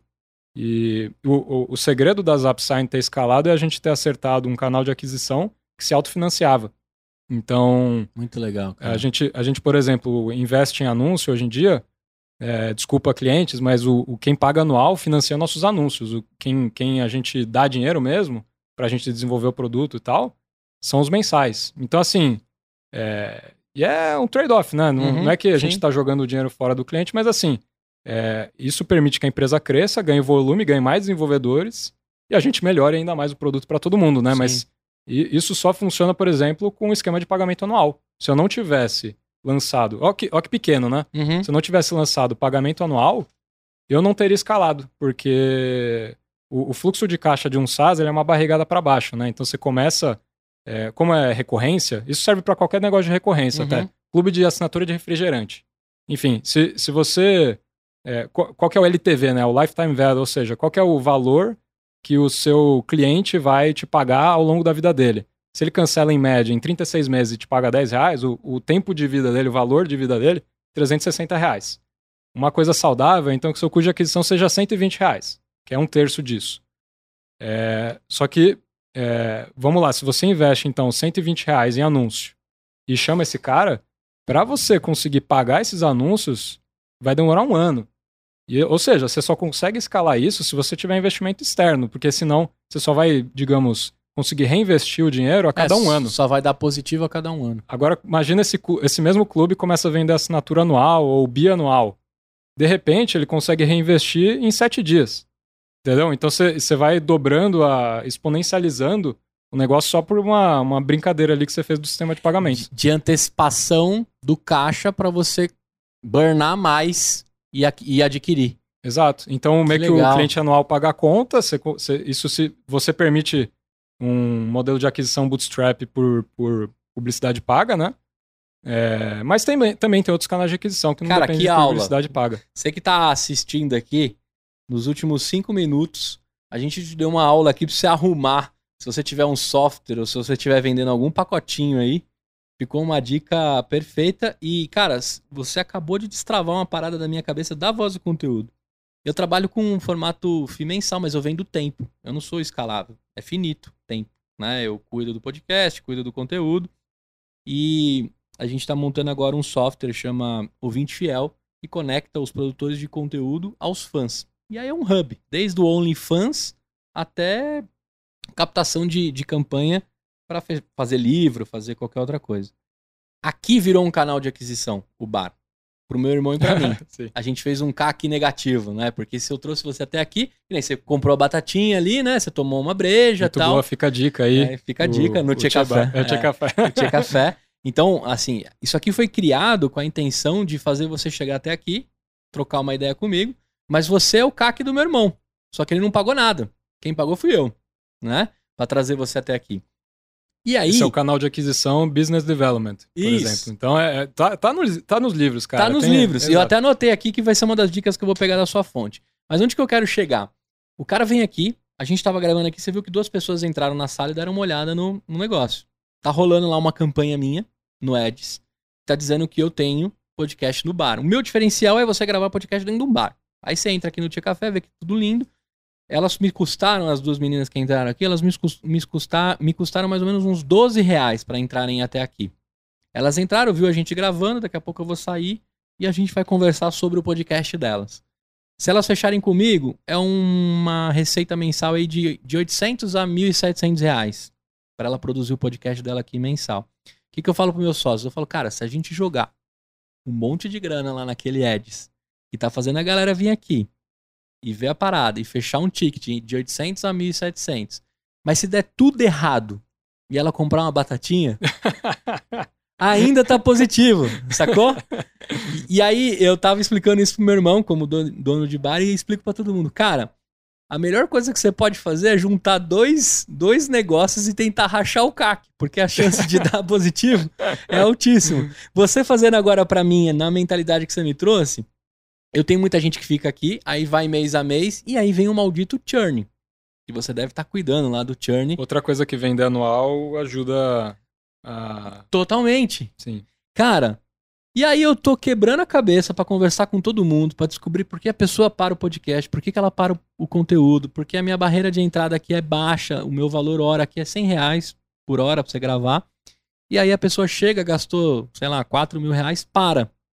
E aí eu tô tentando desvendar isso. Mas, cara, se eu fizer um podcast as a service anual, eu vou resolver um problemaço meu, cara. Você acabou de, de, de, de, me ajudar com o meu negócio. E eu não tava olhando pro lance anual, que eu posso jogar o, o valor mais lá para baixo, mas acabar com a necessidade que eu tenho de mês a mês.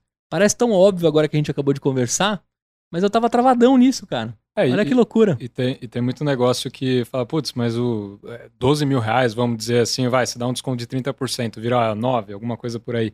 Ninguém, ninguém tem 9 mil reais para tirar do bolso. Mas faz o anual parcelado.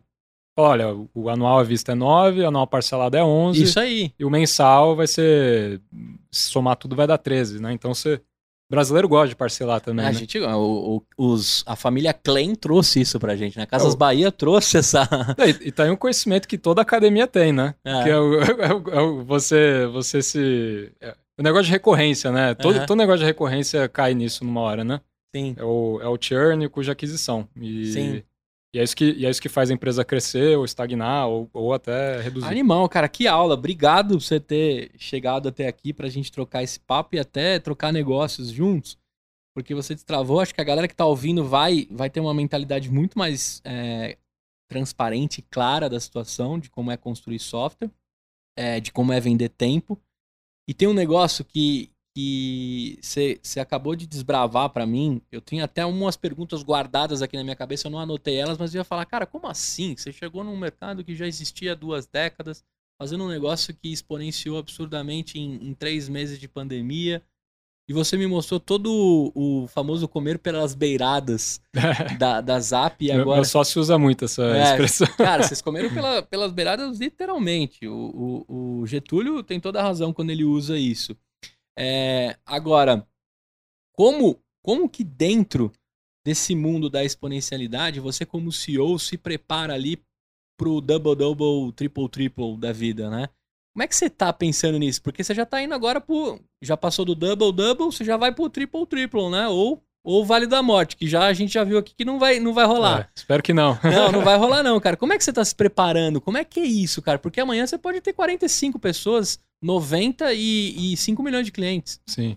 É, e, é uma loucura, né, que o, é, o, o ainda tem, tem, tem essa questão double-double, tri, é, triple, triple, double-double. É, triple, double, triple, double, eu inverti, assim. triple, triple, é. double-double. E aí, isso daí costuma se aplicar à empresa com venture capital, né? Então a gente ainda tá bootstrap, então até é mais difícil, né, nesse sentido, assim, o... É, não sei se o risco é maior ou menor, eu considero que, até que ter uma empresa bootstrap o risco é menor, porque você é meio, menos forçado a a, a ser ineficiente, né? O, o blitzscaling lá que eles falam, que é, é você ter que fazer um unicórnio em cinco anos, que é, é daí que vem essa história, é, ele, ele te força a ser ineficiente, você recompensa essa ineficiência com o ganho de tempo. Então, cara, eu vou jogar muito dinheiro nessa empresa. Burn, burn, burn, burn. Assim, jogar dinheiro, então, sei lá, o Airbnb, por exemplo, tem uma, uma história legada desse livro, é do Blitzscaling, é, o Airbnb ele estava tava surgindo um concorrente ali na Europa, um, um, copycat que fala, né, que é realmente copiando o Airbnb, o modelo de negócio deles. Estava surgindo na Europa. E eles falaram, cara, uma empresa de turismo que não, não domina a Europa tá fadada a fracasso, né? Então, eles falaram, meu, vamos ser ineficiente. Então a gente tem um escritório hoje, vamos abrir 10 no mês seguinte. Aí captaram investimento, abriram 10 ao, ao redor da Europa. Ou seja, em vez de abrir um, aprender com erro, aprender, ser mais eficiente, abrir o outro, aprender de novo, corrigir os erros, aprender. Te... Não dava tempo, né? Então, é, é, é esse jogo da startup, né? Quão, quão ineficiente, quão rápido você está disposto a, a ser, quanto, quanto dinheiro você está disposto a, entre a aspas, queimar. jogar, a queimar, é, jogar é. fora. Quando você é bootstrap, você não tem muita margem para queimar dinheiro, né? Então a gente sempre foi obcecado por dados, eficiência, além do, da questão do feedback. Mas se estacionar um caminhão de dinheiro lá na, na sede da Zap, onde está a sede de vocês? A gente.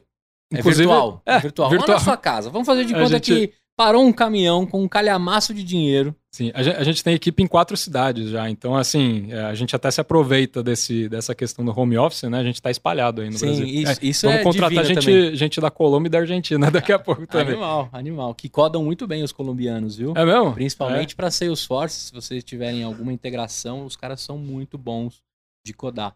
É... Mas, mas voltando, Isso, né, voltando. O caminhão é. de dinheiro estacionou na porta da sua casa os caras querendo. Vocês estão abertos para negociação? Porque eu vejo aqui, vou, vou dar aqui é, ligação do futuro. Ou alguém vai te comprar uma boa cifra para incorporar tudo que você comeu pelas beiradas e deixar alguém maior, ou você vai chegar no triplo triplo e vai comer o que os caras construíram em 20, em 20 anos. Só que aí talvez você precise de um cheque um pouco maior. Como é, é que vocês estão para isso? É, o lance do comer pelas beiradas, realmente a gente começou com essa ideia, né? Então, ah, como que você entra no mercado de 20 anos, né? Com concorrentes e tal.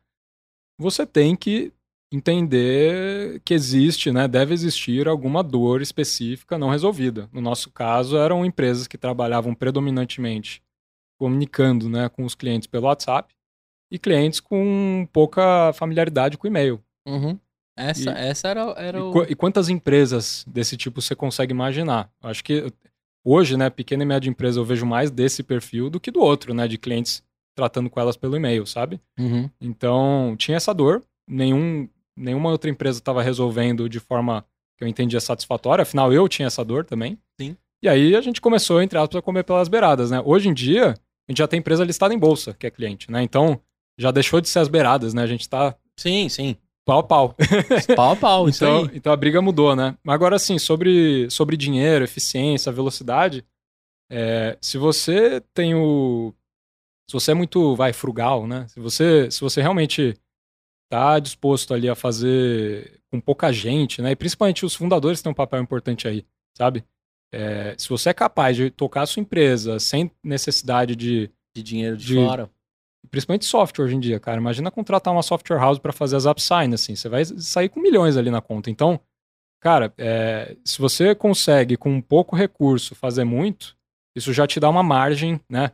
Uma margem para você investir, por exemplo, em canais de aquisição muito maior. Então, é, você. E o software também facilita isso muito, né? Você consegue começar com pouco. O, o recurso ali que você vai gastar é mais capital humano. Se isso vier dos sócios, melhor ainda, porque é só o, seu tempo, né? Uhum. Então a gente sempre foi muito eficiente assim nessa questão de margem, cara. Vamos manter uma margem sob controle, nenhum passo maior que a perna, porque senão a gente aí entra no modo blitzscaling sem o dinheiro uhum. por trás, né? Então assim, sempre muito eficiente e medindo, né, tudo. Então, cara, cada 100 reais que eu gasto de Google Ads, eu tenho uma visão clara de quantos clientes isso me traz, sabe? Que legal. E, e aí, assim, o, o, o que muda da, de 2021 para 2022? É, os canais de aquisição, de, de, de, repente, você não consegue investir mais dinheiro ou tempo neles.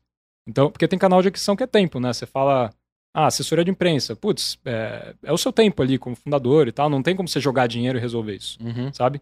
E nem então colocar um porta-voz diferente. Exato, então é, os canais de aquisição eles vão saturando, né? Então é como se fosse uma metáfora assim de você ter uma árvore Aí você tem as frutas que estão mais baixas, né? Uhum. Aí você vai pegando, aí de repente você começa a ter mais. ficar mais caro alcançar a fruta, né? Porque você vai tirando as que estão mais fáceis. Então, assim, o, o momento da empresa é muito assim, é.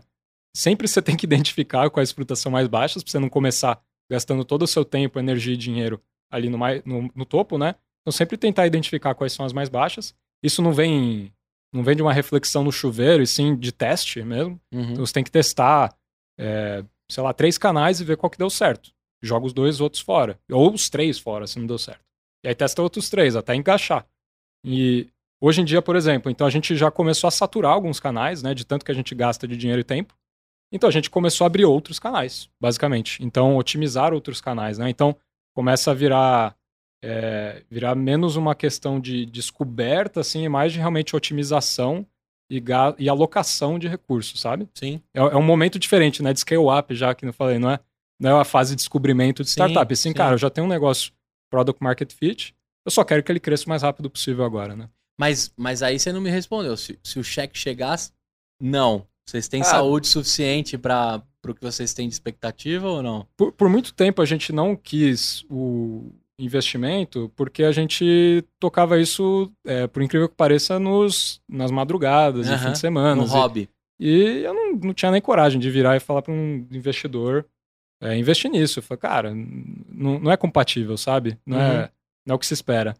Aí hoje em dia, assim, a gente nem parou para ver isso, sabe? Entendi. A verdade é essa. Então, não tá dando tempo, né? É, mas, assim, a, a pergunta que o, o, o, empreendedor tem que se fazer é: o que você faria com esse dinheiro? É isso né? aí. Isso vai acelerar Dentro de daquela tríade que a gente falou tanto aqui. Exato. O que, que isso vai, vai acelerar? Depositar. É. E, no geral, receber dinheiro só tende a ajudar.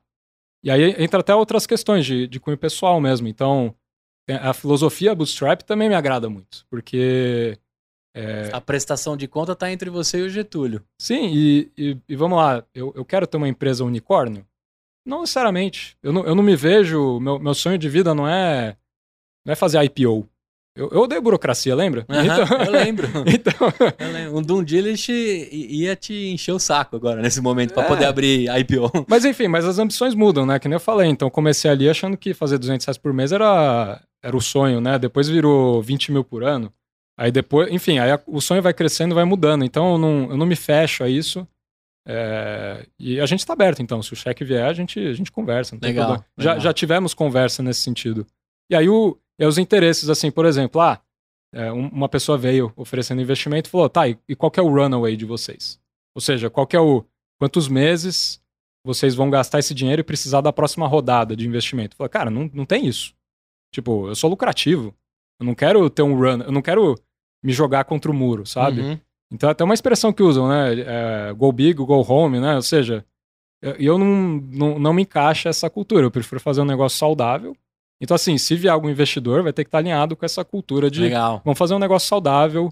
E, e, acho que os clientes também merecem isso, né? Um negócio saudável que não vai desaparecer da noite para o dia, né? Então, é, fazer uma empresa dura, duradoura e saudável, né? Acho que esse é o principal, não é virar unicórnio. Pô, mano, eu queria ser seu brother, velho. Da hora. Achei muito da hora. a lucidez, eu queria, na verdade, eu queria ser seu sócio, porque é, cara, tá rolando uma romantização do IPO, do unicórnio, de ser startupeiro, né? E a gente desvia o caminho que a gente quer e do que a gente quer construir. Achei muito legal na sua frase assim, cara, será que eu quero ser unicórnio? Vai servir para quê? Dentro do que você tá construindo. Cara, sua pretensão era 200 reais, velho. É, claro, é. é. claro que você não, precisa, você não precisa falar faturamento, nada disso para mim, mas, cara, tá muito diferente do que você tinha de expectativa com o que você ia fazer de um software, de uma pandemia que te deixou lá com a cabeça com a necessidade de codar e de se provar ali que você desenvolveria um negócio. E aí nasce uma empresa tão exponencial como a gente descobriu aqui. Eu te falei no começo aqui que eu não, eu não leio muito e eu não, né, até um pecado com a galera, com a galera de assessoria de imprensa que eles mandam umas pautas lindas assim, a galera escreve umas paradas é, verdadeiras assim, mas você fala, nossa, que coisa maravilhosa, né? Eu não leio porque justamente descobrir dentro da construção que o empreendedor vem fazendo Fica muito mais legal. E eu tenho certeza que a assessoria vai usar esse episódio aqui para escrever mais coisa, porque, porque fica bem completo e, e, genuíno, né?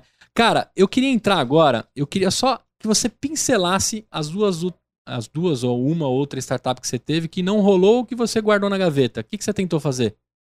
É, assim, eu não diria que não rolou. Elas uhum. existem, faturam, são, que nem eu falei, lucrativas. Então, rolou, tá rolando e tal é, Alexio, por exemplo. Então, é, me encontrei com eles outro dia, semana passada. Então, sou muito próximo, sou amigo pessoal deles, né? E a diferença é um pouco o... Mas você tem participação nela ou não? Não, quando, eu tinha. Aí quando eu saí, eu abri mão. Você fez, é, abriu é. mão. Certo. Até uma lição também, né? Eu achei que eu ia sair, eu falei, putz, tá, eu vou deixar um pezinho ali e tal, mas, mas até o. É, eu tive uma conversa lá com os outros sócios, eles falaram, cara. Ou você tá ou você não tá. É, na, não, não vale a pena. Eu falei, meu, vocês têm razão, não prefiro até, sabe? Deixa vocês tocarem e, e eu, eu vou buscar os meus. Foi a melhor coisa, sim, você sair com a consciência limpa, sabe? Legal. E, porque, até porque, assim, o equity, né, é uma, uma coisa que demora tanto para dar retorno, né? É tão, é tão inatingível, às vezes, e é. líquido, né? É, é então, médio longo. Exato. Então distribuíram ali pro resto. O contrato de mútuo, ele é meio estranho, assim. Não existe uma mutualidade, assim, né? Porque no final você, você recebe um dinheiro em troca de um percentual que pode ser valorizado. Mas você não sabe quando vai valorizar e quando o cara vai ganhar. Aí fica aquela situação, o investido e o investidor. Só que quando você lê o mútuo, você fala assim, pô, mas o, ne o negócio que eu tô oferecendo para ele é tão longo prazo. E no mútuo aqui tá escrito que se ele recuar é tão baixo prazo, né? É, o, o, no fundo, no fundo, ninguém cobra o mútuo, né, de É, volta. Eles isso. só cobram a participação, mas assim, o, o- tem o playbook startup hoje em É dia, né? Tem o tem a tem o investimento anjo, tem o pré-seed, tem o seed, tem o Series A, Series B, C, D, e E, aí depois vem o IPO. Então tem o playbook também, já tem os a- o valuation, né, o valor da empresa para cada etapa dessa, já tem as métricas que você precisa ter. Eu, eu, eu atinjo ali, a gente já estaria em um desses estágios, Aham. né? Que, que me permite sair falando com o investidor e tal. Mas aí, assim, é um playbook. Eu tô jogando playbook bootstrap, digamos assim. Então, aí, aí cada um escolhe e a gente pode mudar também. Não precisa Sim. se comprometer. Tem, tem exemplo de empresa muito legal. O Zapier, por exemplo, lá, lá fora, eles pegaram um investimento anjo e nunca mais. E é uma empresa gigantesca. Gigantesca. Então, assim, tem os, tem os modelos que você pode se inspirar. Não é, não é que você é bootstrap que você vai ser pequeno, sabe? Sim, E, sim. E assim, o, o é Lexio, porque, por exemplo. Outra coisa que eu falo também, não é porque você não é escalável que você não tem uma empresa legal, que você vai ganhar dinheiro. Né? Tá todo mundo nessa loucura de preciso ser escalável. Calma, cara. Será que você não tem que construir uma empresa que faça sentido para as pessoas e resolva um problema antes de você pensar em ser escalável? Ser escalável é muito gostoso. Esse episódio aqui te deixou maluco para construir algo escalável. Mas eu falo pra galera, calma, cara. Talvez você não precisa ter algo escalável. Você precisa ter uma empresa sólida e resolver de fato um problema e ganhar o dinheiro suficiente para ser feliz. É, né? E muitas vezes o que leva à necessidade de você captar investimento é que se, se o seu negócio é escalável de um tipo que é winner takes all, né? Então, só uma empresa, uma, uma rede social é possível de existir. Ninguém está usando no Brasil o Telegram. Todo mundo usa o WhatsApp. Então, assim, se você está nessa situação, ah, tem dois, um aplicativo de delivery, né? Você está numa situação de efeitos de rede, que, que aí é realmente o, o maior ou quem chegar primeiro ganha, aí não tem jeito. Aí ou você Sim. ou você entra Escala, nesse modo, é, é, cara, sim. gigantesco e captar dinheiro e tal, ou você se ferrou. Mas se você tem, se você tem um negócio que é possível manter com, assim, coexistir com outros com- competidores, restaurante, Sim, eu ia falar uma rede de pizzaria. exato. Cara, então, sei lá, você pode criar na Orla- na- em Orlando, você faz uma em Barcelona, faz, né? Você vai crescer diante do que você consegue e vai ser muito feliz com isso. é, né? e, e o, e o lance do Lexio, por exemplo, só para fechar a ideia, é, É. o, o que me levou a sair do Lexio é que eu tava querendo me desvincular do jurídico, sabe? Então, o Lexio era incubado numa, num escritório de advocacia, hoje já saiu também, Sim. mas o- boa parte dos clientes são escritórios de advocacia e eu queria me desvincular, eu queria falar, cara, eu, eu cansei do, do, do pensamento, assim, do tipo, é, eu, eu virava pro lado, eu só via advogado, e aí eu, quando eu perguntava, por exemplo, dica de produto, dica de design, isso tá mudando, tá? Tem Uhum. muito advogado, hoje em dia eu, eu, eu fico até assustado, assim, os caras integrando API, não é nem Sim. desenvolvedor. Sim. É, é uns negócios assim que eu, Tem um amigo advogado perguntando pra mim, o que é esse negócio de low code, no code aí? Exato, é, exa- exatamente. Eu fiz uma reunião outro dia que o cara tava integrando o Google Drive com e-mail, com a Zapsign, com o calendário. Meu, é uma, uma coisa maluca, assim. Tá, então tá, tá mudando muito, mas vamos voltar, sei lá, seis anos. É, quando você perguntava pro advogado ali, cara, o que, que você achou desse produto e tal, ele ia falar, ah, tá faltando a política de privacidade. entendeu? Não era, não era assim, ah, cara, canal de aquisição, produto, design, usabilidade, entendeu?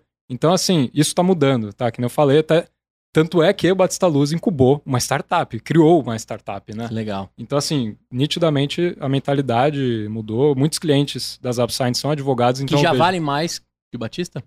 O quê? As, as AppSign? Já, né? Não, a, a, a Alexio? Alexo já vale mais que o A escritório. Batista Luz cresceu também, viu? É. Quase uma startup aqui. É, tá. Mas deve estar ali, hein? Acho que eles estão. É. Não, mas, mas, é, o negócio cresceu bastante. Acho que eles estão mais de 150 pessoas agora. Mas É. é. Enfim, então. é, o, o, que, o que me orientou e fez eu cair nas AppSign foi muito mais assim questões de familiaridade com a minha obsessão, que é Sim, o software. Eu até parei de, de perguntar coisas de direito aqui do É, time então. pra você, porque já. Cara, deu pra perceber sua paixão. É, então, e, e assim, e se você realmente tá gostando do que você faz e, e você vai. Eu falei, né? Eu tive duas experiências antes de começar as AppSign, né? Então eu já sabia o que dá certo e o que não dá, né? Então, você vai juntando essa experiência e com uma, aquela coisa que você realmente gosta, assim, que você tem prazer.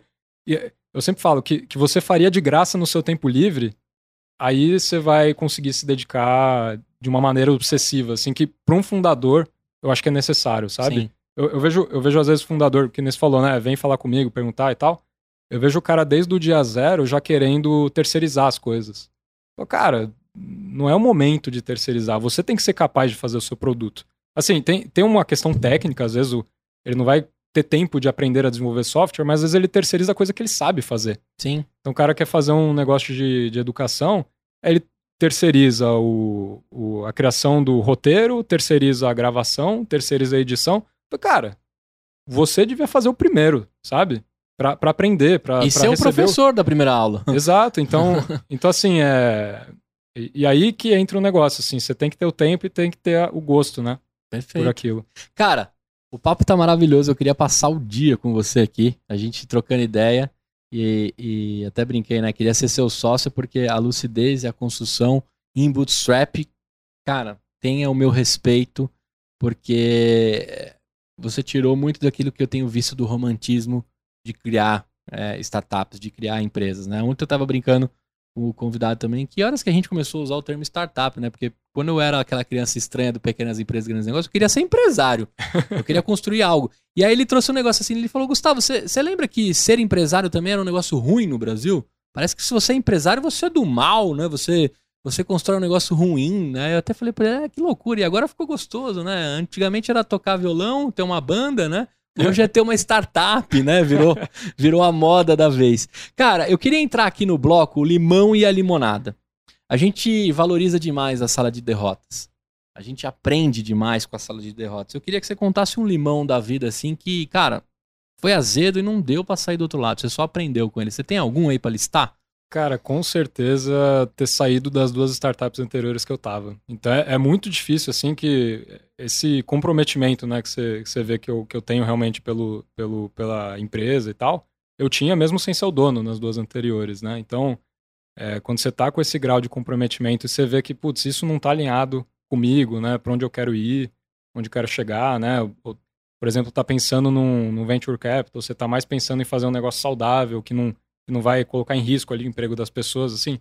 Então, essa, esse descasamento entre as suas expectativas, os seus gostos, com aquilo que você deu sangue ali dois anos, e isso aconteceu duas vezes comigo, é muito difícil. É, hoje eu estou numa situação que eu tenho o privilégio de ter começado junto com meu sócio, então eu tenho liberdade de, de colocar as minhas meus valores, minhas crenças, né? Uhum. E, e daí veio o que eu fiz né, com esses limões. Então, é cara, isso aí, sim. De, de realmente ter, ter que sair né, de dois projetos que eu gostava muito das pessoas. É, mas isso fez eu criar o meu próprio, né? E, e aí agora eu, enfim, espero que os meus funcionários saiam para tocar os deles. É isso também. aí, cara, eu achei isso muito legal, porque na época que eu era um molecão que eu programava, eu fazia os freela, tinha um dos meus chefes lá que o cara falava assim: Ô, você não tá mijando fora do pinico, não, né? O que você tá fazendo aí depois que você. Você não tá programando enquanto eu te pago. Eu falo, não, cara, mas eu programo à noite também. Eu faço freela, eu tô, né? Tamo aí pra fazer tudo que é tipo de dinheiro, né? Na época o Asper ele, ele era muito replicável. Uhum. Então, se você criasse um e-commerce, você criava um outro muito rápido. Ctrl C, Ctrl V no servidor, habilitava. E aí, então, pô, eu aprendia de um, eu vendia pro outro, é lógico, né? Todo programador reaproveita isso. E depois eu tive outros que dizia isso, que tinha essa mentalidade. O cara falava assim, cara, tá, o que você tá fazendo aí? O que você tá criando? Traz para mim. De repente eu ponho dinheiro, ou te incorporo aqui, ou te faço ser dono de uma célula disso. E isso me tornava eu mais intraempreendedor. Eu, eu, se, eu, se o cara abrisse capital na bolsa, eu comprava ação para me sentir dono, né? Eu, isso que é legal. O que eu, que eu falo para todo desenvolvedor que eu, que eu treino, eu falo, cara, eu quero que você seja capaz de fazer as suas upsigns. É isso aí, animal, então... cara. Parabéns essa mentalidade. E isso torna você ter um time forte. Tenho certeza que os 15 colaboradores que estão contigo são fechadaços com você e sabem o norte que você está trilhando. Isso é legal também, quem está escutando aqui, saber que a equipe é parte do, da grande tristeza de algumas startups. Você for, formar times ruins e não conseguir tracionar é, é, boas ideias. E quando você faz time fortes, até ideias ruins os caras conseguem deixar elas boas, né? Porque a galera tá fechada com aquela situação.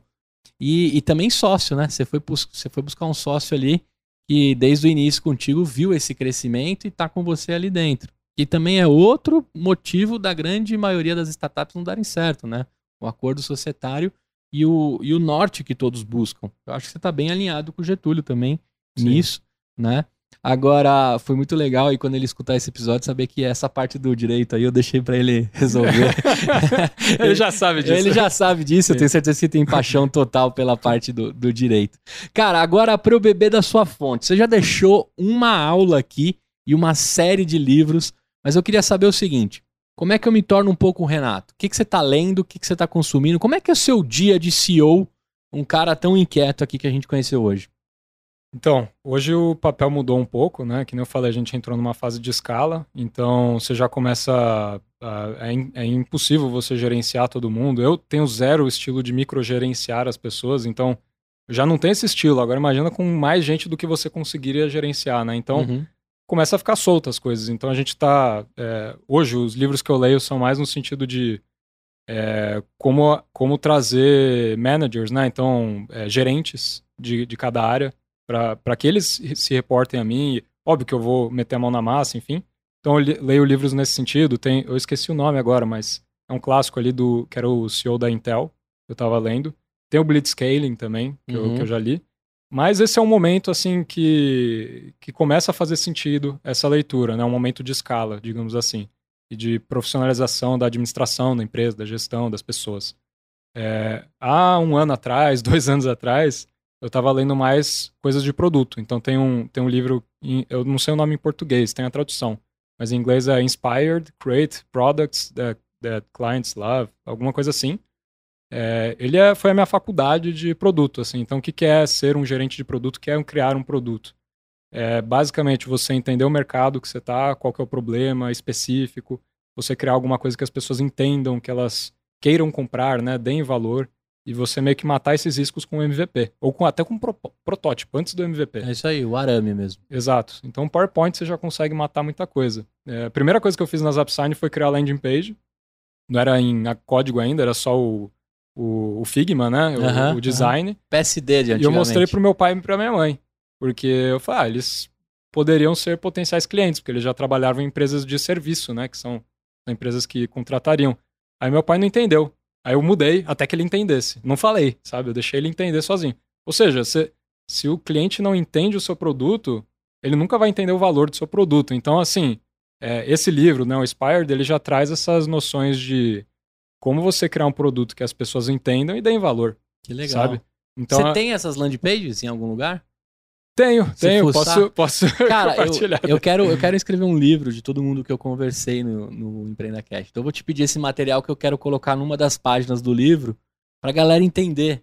E até, se você lembrar como foi a, a, o diálogo com seus pais, eu falo isso, cara, se, se a minha mãe consegue usar as coisas que eu crio, diante da, da educação tecnológica que ela tem, é que eu tô criando algo muito legal. E, e, tem, tem um livro, nome curioso também ali, ano uhum. passado, chama The Mom Test. Ou seja, é, quando Caraca, você tá. que legal. Quando você tá criando. Quer dizer, pensando né, numa ideia de um produto, você nunca pode. E, e, por que, que é The Mom Test? Você nunca pode chegar para sua mãe e perguntar: mãe, pensei em fazer um aplicativo que, sei lá, substitui o micro-ondas. Você, você acha uma boa ideia fazer pipoca do, direto do sofá com seu celular, com as ondas ultra. Sei lá, inventei uhum. qualquer coisa aqui agora. Aí sua mãe vai falar: ai, que legal, filho.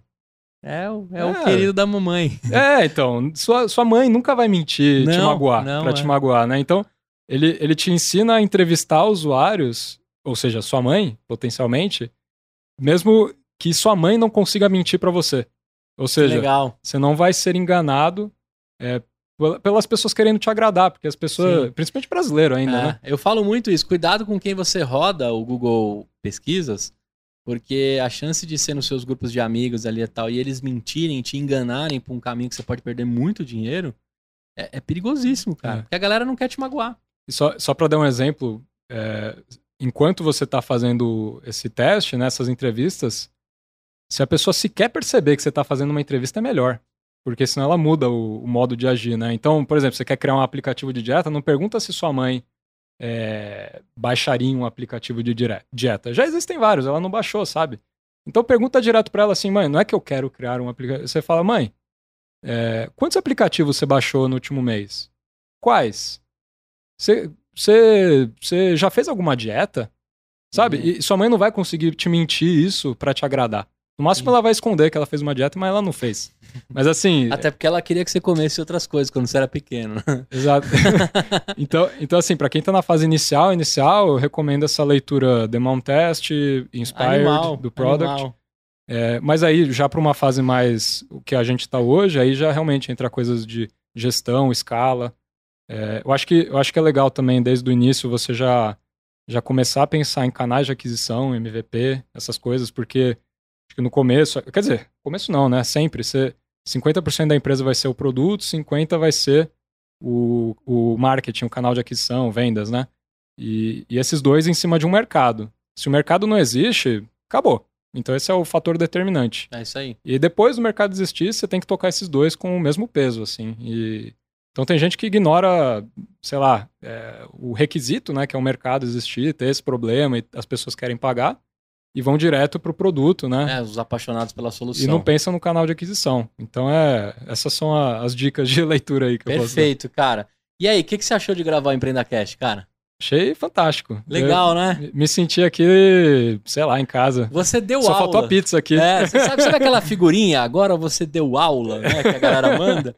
Você deu uma baita aula. Eu já, já, assistia antes, né? Então foi, foi fantástico. Cara, e vou te falar, você me ajudou a destravar umas ideias aqui. Eu tenho certeza. Eu, eu, eu comprei um livro, a, a sugestão de um sonhador, que é um ouvinte do Empreendacast. Ah, se eu soubesse. Quem me indicou foi o Daniel de Minas.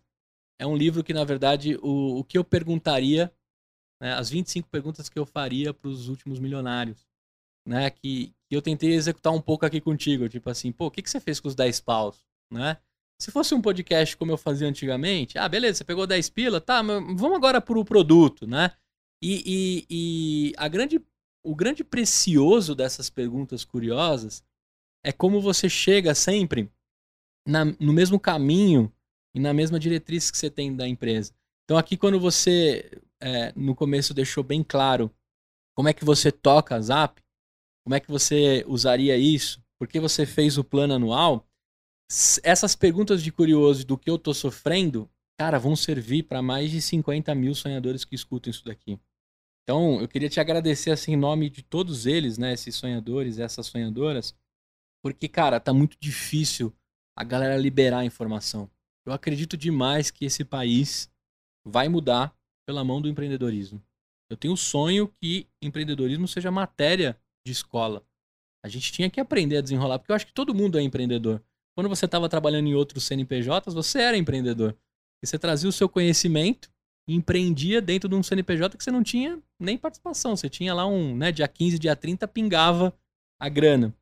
Então eu queria te agradecer em nome de todos esses caras, porque de fato aqui esse Gustavo Curioso conseguiu arrancar desse Renato, né? Um monte de coisa legal que vai ajudar muita gente, cara. Você não tem noção o quanto que você está colaborando aqui para que esse país dê um salto diferente aí. Você que já está indo para Colômbia, Chile e tantos outros, né? É, ajudou uma galera. Obrigado mesmo, cara. Pô, obrigado. Eu, eu também acredito no empreendedorismo e, e principalmente na educação. Assim, acho que nem, nem todo mundo Só precisa próxima startup né? você vai vir contar aqui para mim, que eu sei é, que vai ser gente... do tech. É, provavelmente, é. provavelmente. Vamos, vamos ver, né? Acho que tem muito chão, né? Tem Não dá chão, pra... tem chão. É maratona isso daí, né? Às vezes demora 10 anos, vamos ver o que dá. Cara, tô interessado em integrar, pegar suas APIs, acessar suas paradas. Qual que é o site que todo mundo que tá escutando aqui tem que ir? Tá, é zapsign.com.br. Procura no Google. Para quem não é bom de pronúncia em inglês, é Z-A-P-S-I-G-N.com.